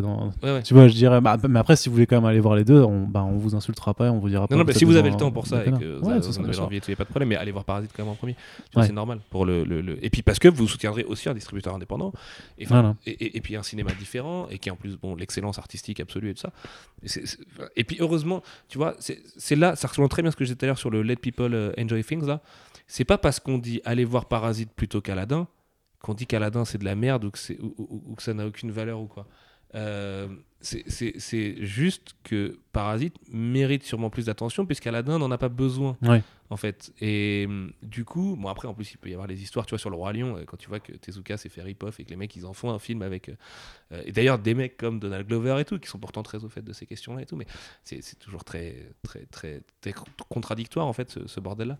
Mais de la même manière que tu vois l'instinct grégaire de, de, sécurité de choisir un camp ou d'identification et tout, c'est de la connerie en réalité. Je veux dire, essayez de vous identifier le moins possible à la limite, tu vois. Mm. Mettez-vous au défi à lire des trucs qui vous apparaissent complètement pas pour vous. Euh, et, et, et, et, en fait, vous allez kiffer, tu vois. Je pense. j'espère. Non, mais c'est voilà, c'est euh, là-dessus, euh, plutôt sur une, un truc d'ouverture et de soutien aussi des, des petites structures, des petits, des, ben, de l'indépendant un peu. Des... Moi, j'ai envie de, juste de prêcher pour ma, pour ma part, ce qui est de dire, bah, du coup, soutenez plus des, des, sites comme, ah, comme ceux du Resort, qui même mmh, s'ils ne sont pas parfaits, ou au moins cette, cette, honnêteté et cette volonté de faire les choses avec vraiment ce, qu'ils ont, c'est-à-dire ben, de la passion, de l'engagement et, et, puis des soyez, valeurs. Et puis soyez dur avec eux le jour où la prochaine génération est pas du tout là-dedans et tout ça, tu vois. Enfin, je veux mmh. dire, faites, faites-vous entendre et tout ça, mais comme vous vous faites entendre déjà aujourd'hui, de toute façon. Et, euh, et, mais de toute façon, bon, les petites structures, et les, comme les librairies, tu vois, c'est évidemment que c'est amené à disparaître devant Amazon. Mais battons-nous quand même. C'est pas bah, parce que il faut être constructif et déterminé parce que et, pas juste pour retarder l'échéance. Peut-être qu'il y a autre chose qui va naître de, de, de, de, cette détermination et de cette façon d'être constructif. Et, et, un truc hybride, autre chose, parce que l'humanité évolue et les, les, choses changent et, euh, très vite. Donc, euh, euh, surtout, ne baissons pas les bras. C'est très facile d'être cynique, d'être noir et de baisser les bras et de dire, euh, de toute façon, on va vers, on va vers un océan de merde et tout. Le monde n'a jamais été aussi bien qu'aujourd'hui, mais on est peut-être peut-être face à son plus grand défi, qui est une monopolisation d'absolument tout. Et c'est nous qui avons ça. Quand je dis nous, c'est nous tous, les, les, les, les, éditeurs, les journalistes, les auditeurs. nous tous, on doit faire en sorte que, que, que, ces monopoles ne deviennent pas dangereux et qu'autre chose existe, qu'une voie existe à côté et tout. Mais et je, suis même, je, suis sûr que même si on le fait pas, ça, c'est comme la fleur dans Terminator, tu vois. ça sera tout seul, ça. Quand même, Il y aura quelque chose de spontané qui émergera. Exactement. Hmm. exactement. Des fois, il faut peut-être aller vers la merde pour que ça repousse mieux. C'est une belle métaphore. Très bien. Bah écoute, je pense qu'on va, on va se quitter là pour, euh, pour cet épisode, du coup, ce podcast euh, The Pulse.